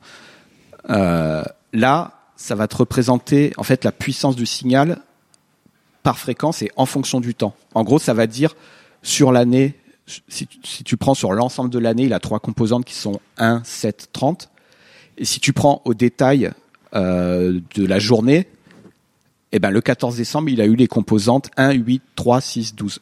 Et c'est un outil mathématique qui va permettre de faire apparaître ça de manière plus précise que la Fourier, qui avait l'inconvénient de complètement éclater, enfin complètement disperser les signaux localisés, les signaux localisés dans le Du temps. coup, quoi. tu peux étudier les shitstorms localisés des différents Jean-Paul de la planète. Oui, alors du coup, voilà. Et qu'est-ce qu'on en fait de tout ça? Parce que mon but premier, c'était de clusteriser. Donc du coup, maintenant, j'ai une fonction qui transforme les signaux, enfin le nombre de tweets par euh, minute, en points dans un espace. Et une fois que tu as des points dans un espace, en fait, du coup, tu peux appli- appliquer une nouvelle catégorie de méthodes. Ce n'est pas vraiment des fonctions mathématiques qui vont euh, regrouper les gens proches dans l'espace conjugué des signaux. Et du coup, tu vas deviner qu'il y a des gens, par exemple, qui euh, qui ont des profils de tweets proches. Alors après, c'est l'expertise humaine qui va dire que la personne qui tweet tous les jours beaucoup entre 9h et 9h20, puis beaucoup, euh, ce qui est mon cas a priori, entre 17h et 17h30, c'est quelqu'un qui est employé de bureau. Euh, Peut-être que des gens comme Fibre, tu, toi, si on observait tes Snapchat, tu snaps à peu près toujours à la même heure le soir. Peut-être qu'on pourra en déduire quelque chose sur ton profil. Vous voyez, on se mettra à catégoriser et compresser les gens d'ailleurs un petit peu, parce que du coup, on aurait une méthode pour euh, encoder la vie des gens via leurs tweets, évidemment. Euh, dans un nombre restreint de points. Peut-être que chacun de nous, si on observe à travers nos tweets, on est résumable à seulement 4 points. Et du coup, pour ce qui est des métadatas et de l'espionnage euh, gouvernemental, enfin, je ne sais pas si on peut qualifier ça d'espionnage sans être euh, attaqué en justice, mais euh, pour ce qui est de l'usage des métadatas pour regarder la vie des concitoyens, c'est exactement ça. Tu vas te mettre à réduire le signal donné par les métadatas dans des espaces de dimension moindre. Et une fois que tu as cet espace de dimension moindre, bah, chacun de nous va peut-être être catégorisé. Alors l'avantage, c'est que non seulement tu es catégorisé, et aussi dès que tu sors de ton comportement habituel, ça apparaît dans l'espace dual parce que ta vie, elle est centrée autour d'un point, dans un espace à n dimensions. Si t'en diverges trop, c'est que il y a quelque chose qui a changé dans ton profil. Mmh. Quoi. Et c'est que tu t'es radicalisé. Par exemple, ou que tu as trouvé un boulot, par exemple, si tu étais chômeur, pour être plus positif. quoi. À chaque fois que je discute avec Arnold, j'ai l'impression qu'on n'a pas de destin ni de libre arbitre, qu'on est juste un, un- qu'on peut se résumer à quelques quelques variables. Tu sais, il nous dit, vous dit, ah, vous vous ne vivez que entre trois points physiques, vous n'avez que deux choses qui vous intéressent dans la vie. Bon, mais euh, Arnold là nous a expliqué que euh, il avait un œil un peu de Sherlock Holmes. Je sais pas si vous avez vu la série dans laquelle Sherlock, dans laquelle il voit quelqu'un. Et en fait, il il voit des mini détails partout et avec ses métadonnées physiques, il dit ah mais vous êtes vous êtes vous revenez d'Afghanistan, vous étiez médecin, comment vous avez fait les métadatas, monsieur? Voilà Élémentaire. élémentaire. Donc ce que tu nous dis avec les tweets, est-ce qu'on peut le faire avec n'importe quoi, comme Sherlock Holmes? Euh, N'importe quoi bah, qui transmet du signal, j'ai envie de dire, mais Les, les appels téléphoniques, la durée des appels Ah oui, non, après, téléphoniques. en termes de communication, il euh, n'y a pas du tout besoin. Donc, euh, je, je rigole en disant que j'en fais mon métier, mais euh, en fait, non, si, c'est vrai. Euh, non, euh, l'activité autour de la communication, exactement ce que disait Arthur, ce que vous communiquez a pas tant d'importance que la manière dont vous communiquez. Le fait, typiquement, je prends un exemple concret, pour détecter des terroristes, euh, j'ai- enfin, bossé sur un sujet similaire, pour détecter des comportements à risque, Mhm. le fait que vous téléchargez, que par exemple, bah, je, vais, je vais donner le cas exact puisque je pense que c'est connu. On voulait voir les gens qui partaient en Syrie. Donc, des, enfin, les, les gens qui allaient en Syrie pour des mauvaises raisons. Sauf que dans la réalité, il y a beaucoup de gens qui sont en France qui vont en Syrie. Il y en a peut-être 25 000 par an. C'est pas un pays euh, abandonné et tout. Et là-dedans, on veut détecter des gens peut-être qui sont seulement euh, 400. Je donne pas les vrais chiffres. hein. Et pour détecter ces 400, rien que le fait que ces gens-là coupaient leur téléphone peu de temps avant d'arriver en Syrie, eh ben ça donne, vous voyez, vous voyez, ils pensaient se protéger parce qu'on ne pouvait pas les espionner. En fait, rien que le fait de couper ton téléphone Ils donnait l'information euh, que c'était des gens qui voulaient cacher quelque chose. Donc euh, c'est, enfin voilà, les métadonnées, il y a déjà énormément d'informations. Tu as, tu as cité Euh, tout à l'heure le Cryptonomicon et Randy Waterhouse euh, identifiait les villes des différents pays en fonction des trottoirs qui descendaient et qui montaient. Juste la fréquence des, des, des rues qui traversaient. Bon, Bah oui, mais une- ou, un, ou un exemple moins, moins, euh, enfin plus appliqué. Si vous demandez, vous sortez pour draguer, vous demandez son numéro de téléphone à quelqu'un. Si la personne accepte, ça vous donne deux infos. Ça vous donne son numéro et a priori, ça vous donne l'info qu'elle est plutôt ouverte, enfin que la personne est plutôt ouverte à vous donner son numéro. Ça, c'était la chronique de, de Arthur. Oui, non, mais c'est euh. et mais ça suffit amplement. Les métadonnées déversent beaucoup de données. Mais d'ailleurs, euh, alors, Ou alors, si la suite est trop régulière, ça Arthur. te donne l'information que en fait, elle t'a donné un faux numéro. Si jamais tu vois pas, Oui. enfin justement, si jamais tu as l'impression qu'elle est bah là, elle a- vraiment aléatoire, c'est probablement qu'elle l'est pas. D'ailleurs, euh, comment fait-on un bon, un bon chiffre crédible, à- Arnold? Je crois que tu es spécialiste là-dedans, pour qu'on invente des chiffres mais qui ont l'air crédibles. C'est pour mes impôts. Ah oui, euh, oui, oui. euh, non, c'est euh, bah, pour détecter les fraudeurs aux impôts. Euh, euh, je sais plus comment elle s'appelle la loi de répartition des premiers digits, vous savez, qui dit que quand t'essaies- quand les dans les activités humaines, enfin les chiffres générés par les activités humaines ont une proportion de 1 plus élevée que de 2, plus élevée que de 3. C'est la loi de Benford, voilà. Ah. Euh, donc il y a quelqu'un qui a constaté, il n'y a pas d'explication mathématique, c'est juste un. Donc quand vous déclarez vos revenus, rajoutez quelques 1 pour être crédible. C'est qu'un phénomène parfaitement aléatoire, si tu regardes les digits d'un chiffre généré aléatoirement, il y a autant de 1 que 2 que de 9. Et en fait, par contre, dans les activités humaines, le, la fréquence d'apparition d'un digit est à peu près le logarithme de sa valeur. C'est-à-dire, il y a 10 fois plus de de 1 neuf. que 2, et voilà, et il y a très peu de 9. Et ça sert à détecter la fraude aux impôts, c'est-à-dire quand les gens Sorte un nombre euh, mettre un aléatoire. nombre aléatoire, en fait, tu, tu retrouves euh, bien une répartition uniforme des digits, alors qu'une vraie activité a une. Par contre, c'est pas exti- c'est pas expliqué, hein, c'est juste Euh, une constatation. J'ai une intuition à ce sujet, je ne sais pas du tout ce qu'elle vaut et je ne suis pas capable de la formaliser. Si tu prends un nombre entre 0 et 9999, si c'est vraiment un nombre aléatoire, t'as autant de 1 que de 9. Par contre, si jamais à un moment tu sais que ton nombre c'est quelque chose entre 0 et 4000 par exemple, bah tu vas probablement avoir en position plus de 1 que de 9 puisque tu peux pas avoir de 9 en première position. Donc en fait, euh, là où je veux en venir, c'est que si jamais tu prends la limite euh, d'un nombre aléatoire entre 0 et n, quand n grandit, pour une bonne partie des nombres, tu vas avoir plus de 1 en première position. Ouais. Alors que euh, Logique. Ouais, mais ça résout pas le problème parce que moi je pense que c'est C'est plus seulement pour le premier digit ou tous les autres non tous. Tous, voilà. mais, euh, effectivement pour le premier digit, je suis d'accord Mais moi je pense que c'est lié. euh, à- je dirais que ça, ça donne, enfin, un peu pour les autres digits, vu que si jamais tu fais entre 0 et 5004, tu auras légèrement plus de 1 que de 9, mais très légèrement en dernier digit. Oui, mais du coup, ça veut dire qu'il y a une que les chiffres euh, de basse valeur sont plus répandus que les chiffres de haute valeur. Ça fait que décaler le problème, non? Parce que là, tu dis qu'on Comment est- ça- on a plus souvent des chiffres entre 1 et 5000 qu'entre 5000 et 10 000. Non, c'est juste Non, que non. tous les chiffres que tu mets dans les cases des impôts, c'est forcément, forcément des nombres fixés entre 1 et une certaine valeur, enfin 0 et une certaine valeur. Ouais. Ce qui fait que comme si, si tu fixes n'importe quelle valeur, bah, tu auras toujours des digits interdits quelque part et donc euh, que au total tu vas avoir moins de... Non, c'est une bonne, euh, c'est une bonne je que ça démonstration. Arthur. Ah, c'est pas une démonstration du tout, je suis désolé. Ça, ça peut être un facteur qui joue et Moi, je pense que c'est plus lié au phénomène Je crois euh, qu'on est pas loin de la démonstration. hein. qui marche par accumulation. je suis pas sûr que ça suffise à faire un truc logarithmique. Si tu dis que c'est un truc logarithmique, à mon avis, l'ex- l'explication d'Arthur ne suffit pas. Alors que, enfin, moi, je pense que c'est lié au fait que tu construis toujours. T'as jamais euh, un chiffre ou une valeur qui sort ex nihilo. T'as d'abord posé un 1 et le 2 est apparu du 1 qui a été augmenté. Du coup, un truc comme ça. Enfin, Bon. c'est bizarre de. Enfin bon. ouais. Pour revenir au sujet, j'ai une petite question encore métaphysique. Vous avez vu que je les ai bien parce que je comprends pas tout à fait les maths, donc j'aime bien déborder.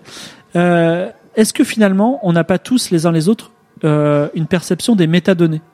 Parce que je sais pas ce qui se passe dans vos têtes. Et même quand vous parlez et vous dites votre pensée, vous pouvez mentir. Finalement, tout- toutes nos interactions sont des interactions de type métadonnées. Qu'en pensez-vous? Euh, Ça me paraît évident qu'il y a beaucoup plus de choses qui, enfin, qui passe par les métadonnées humaines, le non-verbal, le langage corporel, quand on est là ensemble, que par euh, purement ce qu'on dit. Et déjà, et même dans ce qu'on dit, il y a l'intonation, et même sans le français en tant que tel, avec rien que l'intonation, on dit déjà beaucoup de choses. Mm. Et là, nous, en plus, en se voyant, on a tout le langage euh, corporel qui est quand même énorme, en fait. Et très inconscient, en plus. Hugo, Je pense qu'il y a même aussi euh, le fait que quand on connaît quelqu'un, on essaie de, en quelque sorte, l'approximer par un régime stationnaire. On connaît ça. la personne, on connaît ses habitudes, on connaît le- les mots qu'elle utilise, ce genre de choses. On essaie de se construire le modèle dans la tête. Ce qui fait que si à un moment donné, vous voyez cette personne en train d'utiliser un mot qu'elle n'utiliserait jamais ou de poster sur Facebook à 4 heures du mat alors qu'elle est jamais sur Facebook à 4 heures du mat, là vous dites il y a un truc. Je pense qu'on a un petit peu ce que ce que disait ben un petit peu l'algorithme d'Arnold qui est de de de d'avoir des, des quelque chose qui est euh, euh, stationnaire approximable etc donc qui correspond à un point dans un dans un espace et si ça s'en écarte un petit peu je pense qu'on sait le faire euh, habituellement du fait de connaître la personne je pense que connaître la personne c'est arriver à savoir où est son point dans l'espace des fréquences et de savoir si elle euh, euh, si elle bouge si elle a changé etc en fait, nous n'avons pas besoin de communiquer nos pensées. Voilà. Euh. Euh, oui, Arthur. Alors, je suis pas totalement d'accord. Si tu parles avec des gens autistes ou en tout cas ayant des euh, pas des penchants autistes, comment on dit déjà, Ouais, des penchants autistes. des caractéristiques, je sais plus le mot. Euh, spectre là pour le spectre, merci, des personnes du spectre autistique. Euh, là pour le coup, tu dois communiquer les pensées. Au contraire, c'est là où tu te rends compte le nombre de choses que tu communiques qui ne sont pas euh, dans le verbal et qu'il faut que tu apprennes à remettre dans le verbal. Je trouve, euh, enfin, c'est c'est extrêmement surprenant. C'est aussi extrêmement rassurant, je trouve, parce que là, je sais que la personne va pas chercher à voir qu'est-ce que j'ai voulu dire, puisqu'elle va, enfin, pour les personnes que je connais, dans ce cas-là, a priori, faire confiance que j'ai dit effectivement ce que je voulais dire et pas que je cherchais à obtenir un truc derrière. Mais c'est ex- extrêmement perturbant les premières fois. L'autre chose euh, qui permet de se rendre compte, j'ai eu l'occasion de faire des enregistrements euh, pour des sociologues euh, et pour des, enfin bon, et j'ai relu la transcription de l'échange qu'on a eu. Euh, heureusement qu'à l'oral ça a du sens parce qu'à l'écrit c'est immonde. Oui, Arnold. Euh, non, bah, je- c'est ce que disait Denise dans sa chronique. En fait, une information, finalement, c'est quand tu apportes un élément qui est inattendu. C'est pas le terme que tu as Que tu- employé. que- auquel tu ne t'attends pas. Euh, si la... Donc, c'est pas. Oui, toi, tu disais aléatoire. Je voulais corriger. Enfin, je voulais dire ça tout à l'heure. Euh, Enfin, c'est quelque chose qu'on ne sait pas. si la vie de quelqu'un elle est hyper euh, stationnaire, enfin si quoi que ce soit est hyper stationnaire, ça s'encode sur très peu de bits. Euh, par exemple, euh, Les trois points tout à l'heure de ton exemple. Voilà, euh, Jean-Paul, sa vie. si, si tous les, si le lundi tu lui demandes ce qu'il a fait, qu'il te raconte son dimanche, c'est toujours la même chose. Il n'y a pas d'informations nouvelles. Par contre, quand ça sort de l'ordinaire, s'il va te dire ce dimanche, euh, finalement, euh, je me suis mis une méga race en boîte, c'est une nouvelle info. Et donc, la, per- enfin, le Jean-Paul que j'avais encodé, là, il va me falloir un petit peu plus de bits en- pour l'encoder dans ma tête, parce qu'en plus de sa vie passive, peut-être que de temps en temps, il fait un truc qui sort de l'ordinaire et je pourrais moins bien l'encoder. Merci Arnold. Alors, juste, on va, juste avant notre petite pause qui commence là, et euh, l'énigme d'Arthur, une petite page de publicité. Qui est? Je t'aide un peu, ses yeux sont bleus. C'est Louise, c'est pas une fille. Très et moustachu, ça c'est bien vu. Il a des lunettes et une casquette, c'est Jack. Pas bête, trouve le nom, t'as gagné, t'es champion. Qui est Qui est Un jeu aimé. oui Arthur Ok, mon énigme. Euh, juste quel est l'algorithme optimal pour euh, gagner à qui est-ce? Quelles Voilà. informations demander? Vous avez reçu un qui est à Noël, mais ah, euh, Arthur qui veut gagner, il va avoir la, la technique pour gagner de sur... Ah oui Denise. Ah, moi, je, je me- je me souviens avoir joué à ce jeu-là et, et ça m'avait toujours énervé le fait qu'à chaque fois que tu demandes une caractéristique, c'est pas réparti moitié-moitié. C'est toujours réparti du genre, euh, je sais pas si c'est genre euh, un, enfin je sais pas, c'est clairement la plupart des caractéristiques standards, genre la couleur des yeux. Genre t'as un seul roux, si t'as un seul roux, tu Non, dis non, roux, il dit oui, bah voilà. Non, c'était un truc du genre, euh, soit c'était les, les hommes ou les femmes, ou les, ou les barbes, enfin, ou, la- ou les lunettes, pas lunettes, c'était toujours quelque chose comme 1 sur 4 ou un truc comme ça, et du coup c'était vachement pénible parce qu'à chaque fois, moi j'aurais voulu séparer en deux à chaque fois. Hmm. Et je m'étais posé la question, et j'avais voulu inventer une variante du qui est où on avait le droit d'utiliser des propositions logiques dans nos questions. Ah oui, est-il roux ou blond Exactement. Ah, D'accord. Des remarques, des suggestions? Quelqu'un a déjà la réponse peut-être? Euh, euh, bah oui, mais je vais pas la donner du coup. Arnold sait. enfin, il faut. Ouais, je si, pas jouer au euh, qui est contre toi alors. Non, mais il y a un Il faut- truc qui s'appelle le le- critère de Gini qu'il faut optimiser à chaque coup, qui est euh, Bah non, si je le, non, bah, je vais Non. pas le dire. Alors, Arnold ne le dit pas. Hugo, Euh, Est-ce que dans ton qui est, c'est euh, bah, du coup t'as pas le droit d'utiliser des propositions logiques? Tu demandes une seule caractéristique physique? Ah oui, on garde les règles du On garde Oui, règles du c'est qui les- est les règles classiques. Je suis pas sûr que ce soit écrit dans les règles du qui est qu'on n'a pas le droit d'utiliser des propositions logiques. Probablement pas comme ça. est-ce qu'on garde aussi la répartition bizarroïde des, des caractéristiques physiques? Ah bah oui, on prend le jeu Clias classique, comme ça tous les gens qui voudront résoudre l'énigme bah, seront partis sur le même point. J'imagine les questions de logicien. Est-ce que si je te demande si la personne a des lunettes ou une casquette, tu vas me répondre la même chose que si j'avais demandé s'il en avait pas? C'est c'est une bonne Je optimisation. Hein. que ce serait une façon rigolote de jouer à qui est avec, euh, ça- Avec un logicien, très drôle. ouais. Bah, dans ce cas-là, on pourrait carrément simplement euh, dire est-ce qu'il est dans les euh, n sur 2 premiers euh, parmi ceux qui sont encore debout?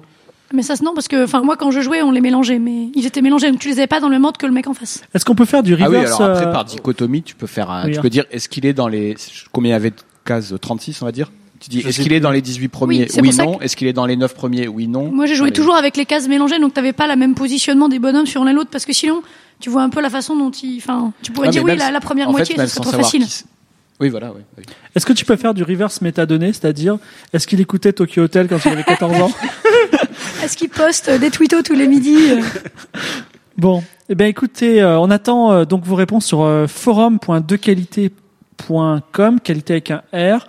Les énigmes seront posées par les auteurs des, des énigmes. Voilà, vous pourrez leur répondre directement. Ils pourront vous guider si vous avez, si vous cherchez. Et on passe à la fin de notre émission. Donc, je vous rappelle que le 17 novembre dernier, vous êtes venu nous voir à la super soirée qualité au Piole et vous avez posé quelques questions à notre petite intelligence artificielle qui s'appelle Yuri et qui grandit chaque jour. Et euh, voici la. Alors, euh, on a on a isolé quelques questions-réponses une fois de plus. Voici la première question suivie de la première réponse. Que penses-tu du véganisme? Je ne connais pas ce mot. Les légumes sont des viennoiseries. Les hommes mangent des légumes et les femmes de la charcuterie. Les animaux mangent du grain.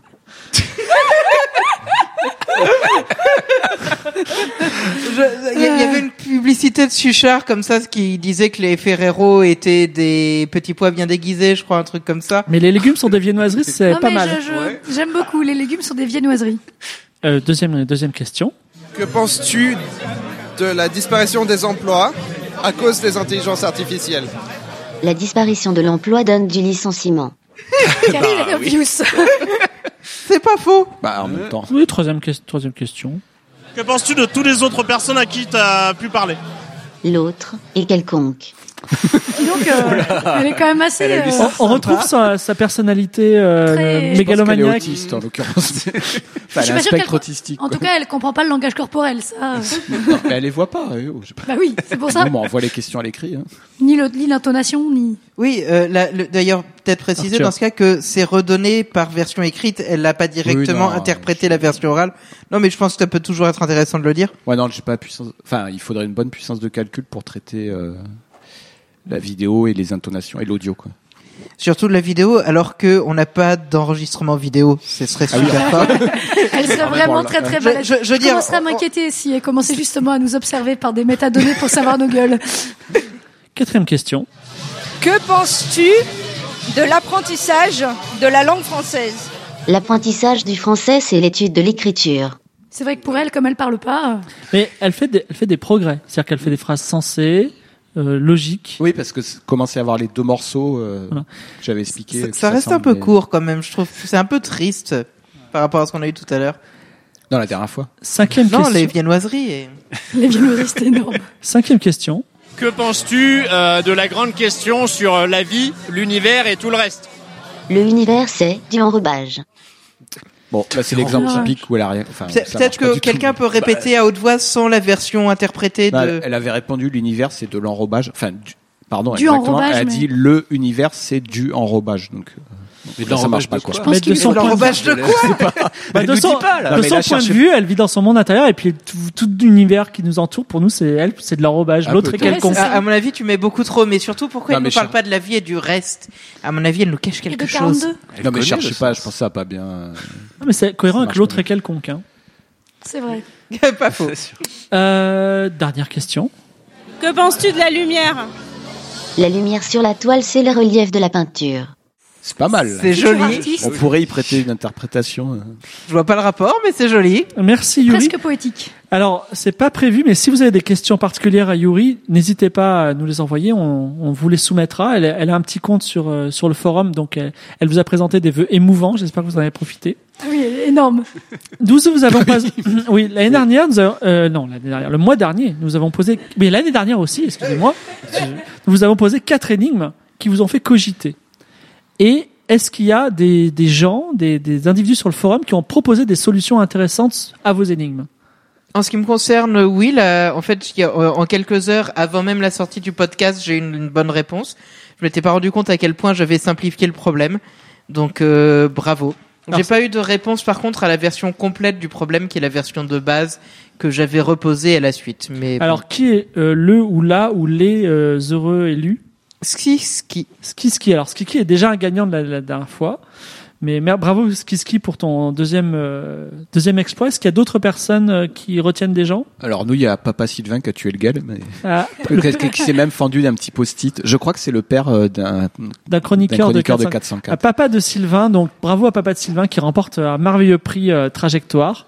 Et euh, Denise, Euh, moi, il y a pas de, enfin, il y a une personne qui m'a trouvé le cas euh, pour la, la table ronde, mais je le connaissais déjà, donc justement, je voulais plus loin. mais j'ai d'accord. pas eu de. Denise est déçue. Je Voilà. suis déçue sur celui-là. Donc, D'accord. euh, Mais le problème reste ouvert. Donc si vous écoutez cette si jamais, voilà, si jamais il y a des Et- réponses et- intéressantes plus tard, euh, pourquoi pas. si- Et toi, réincarnation de Laura, as-tu eu des réponses? Laura nous dira, si vous écoutez cette émission en 2025, sachez que les- le problème de Denise sur euh, les toasts autour de table euh, bizarroïdes est toujours ouvert. Vous pouvez nous envoyer vos réponses si vous voulez. C'était Trajectoire avec Arthur, avec le Denise, avec Arnold et avec notre invité Hugo, un podcast de la société Qualité que vous pouvez retrouver sur le forum forum.dequalité.com ou sur Twitter à trajectoire avec un S, pod, P-O-D. Nous avons un Patreon pour que vous nous donniez de l'argent et qu'on vous offre des émissions splendides et des prix merveilleux et qu'on fasse des, euh, on, amène des invités comme Hugo autour de cette table. Euh, ce Patreon est sur patreon.com slash euh, qualité ER. Merci pour vos contributions. Il y a quelques amateurs des maths qui ont contribué à ce Patreon et nous vous en remercions. Merci beaucoup au Tank. Merci beaucoup, beaucoup, beaucoup à Ghislain qui a fait des tas de montages audio, qui se déplace alors que toute sa famille est chez lui et qui est obligé de nous écouter parler de maths. Et, et voilà. Et il est, et merci à En lui. fait, il et- le dit pas, mais il voulait pas les voir, donc ça l'arrangeait bien, voilà, ça. il nous dit ça de temps en temps. On peut Non, pas le dire à l'antenne, hein, on regardera pas ça. On va voir C'est lui qui décide. Merci à tous. Merci Philippe.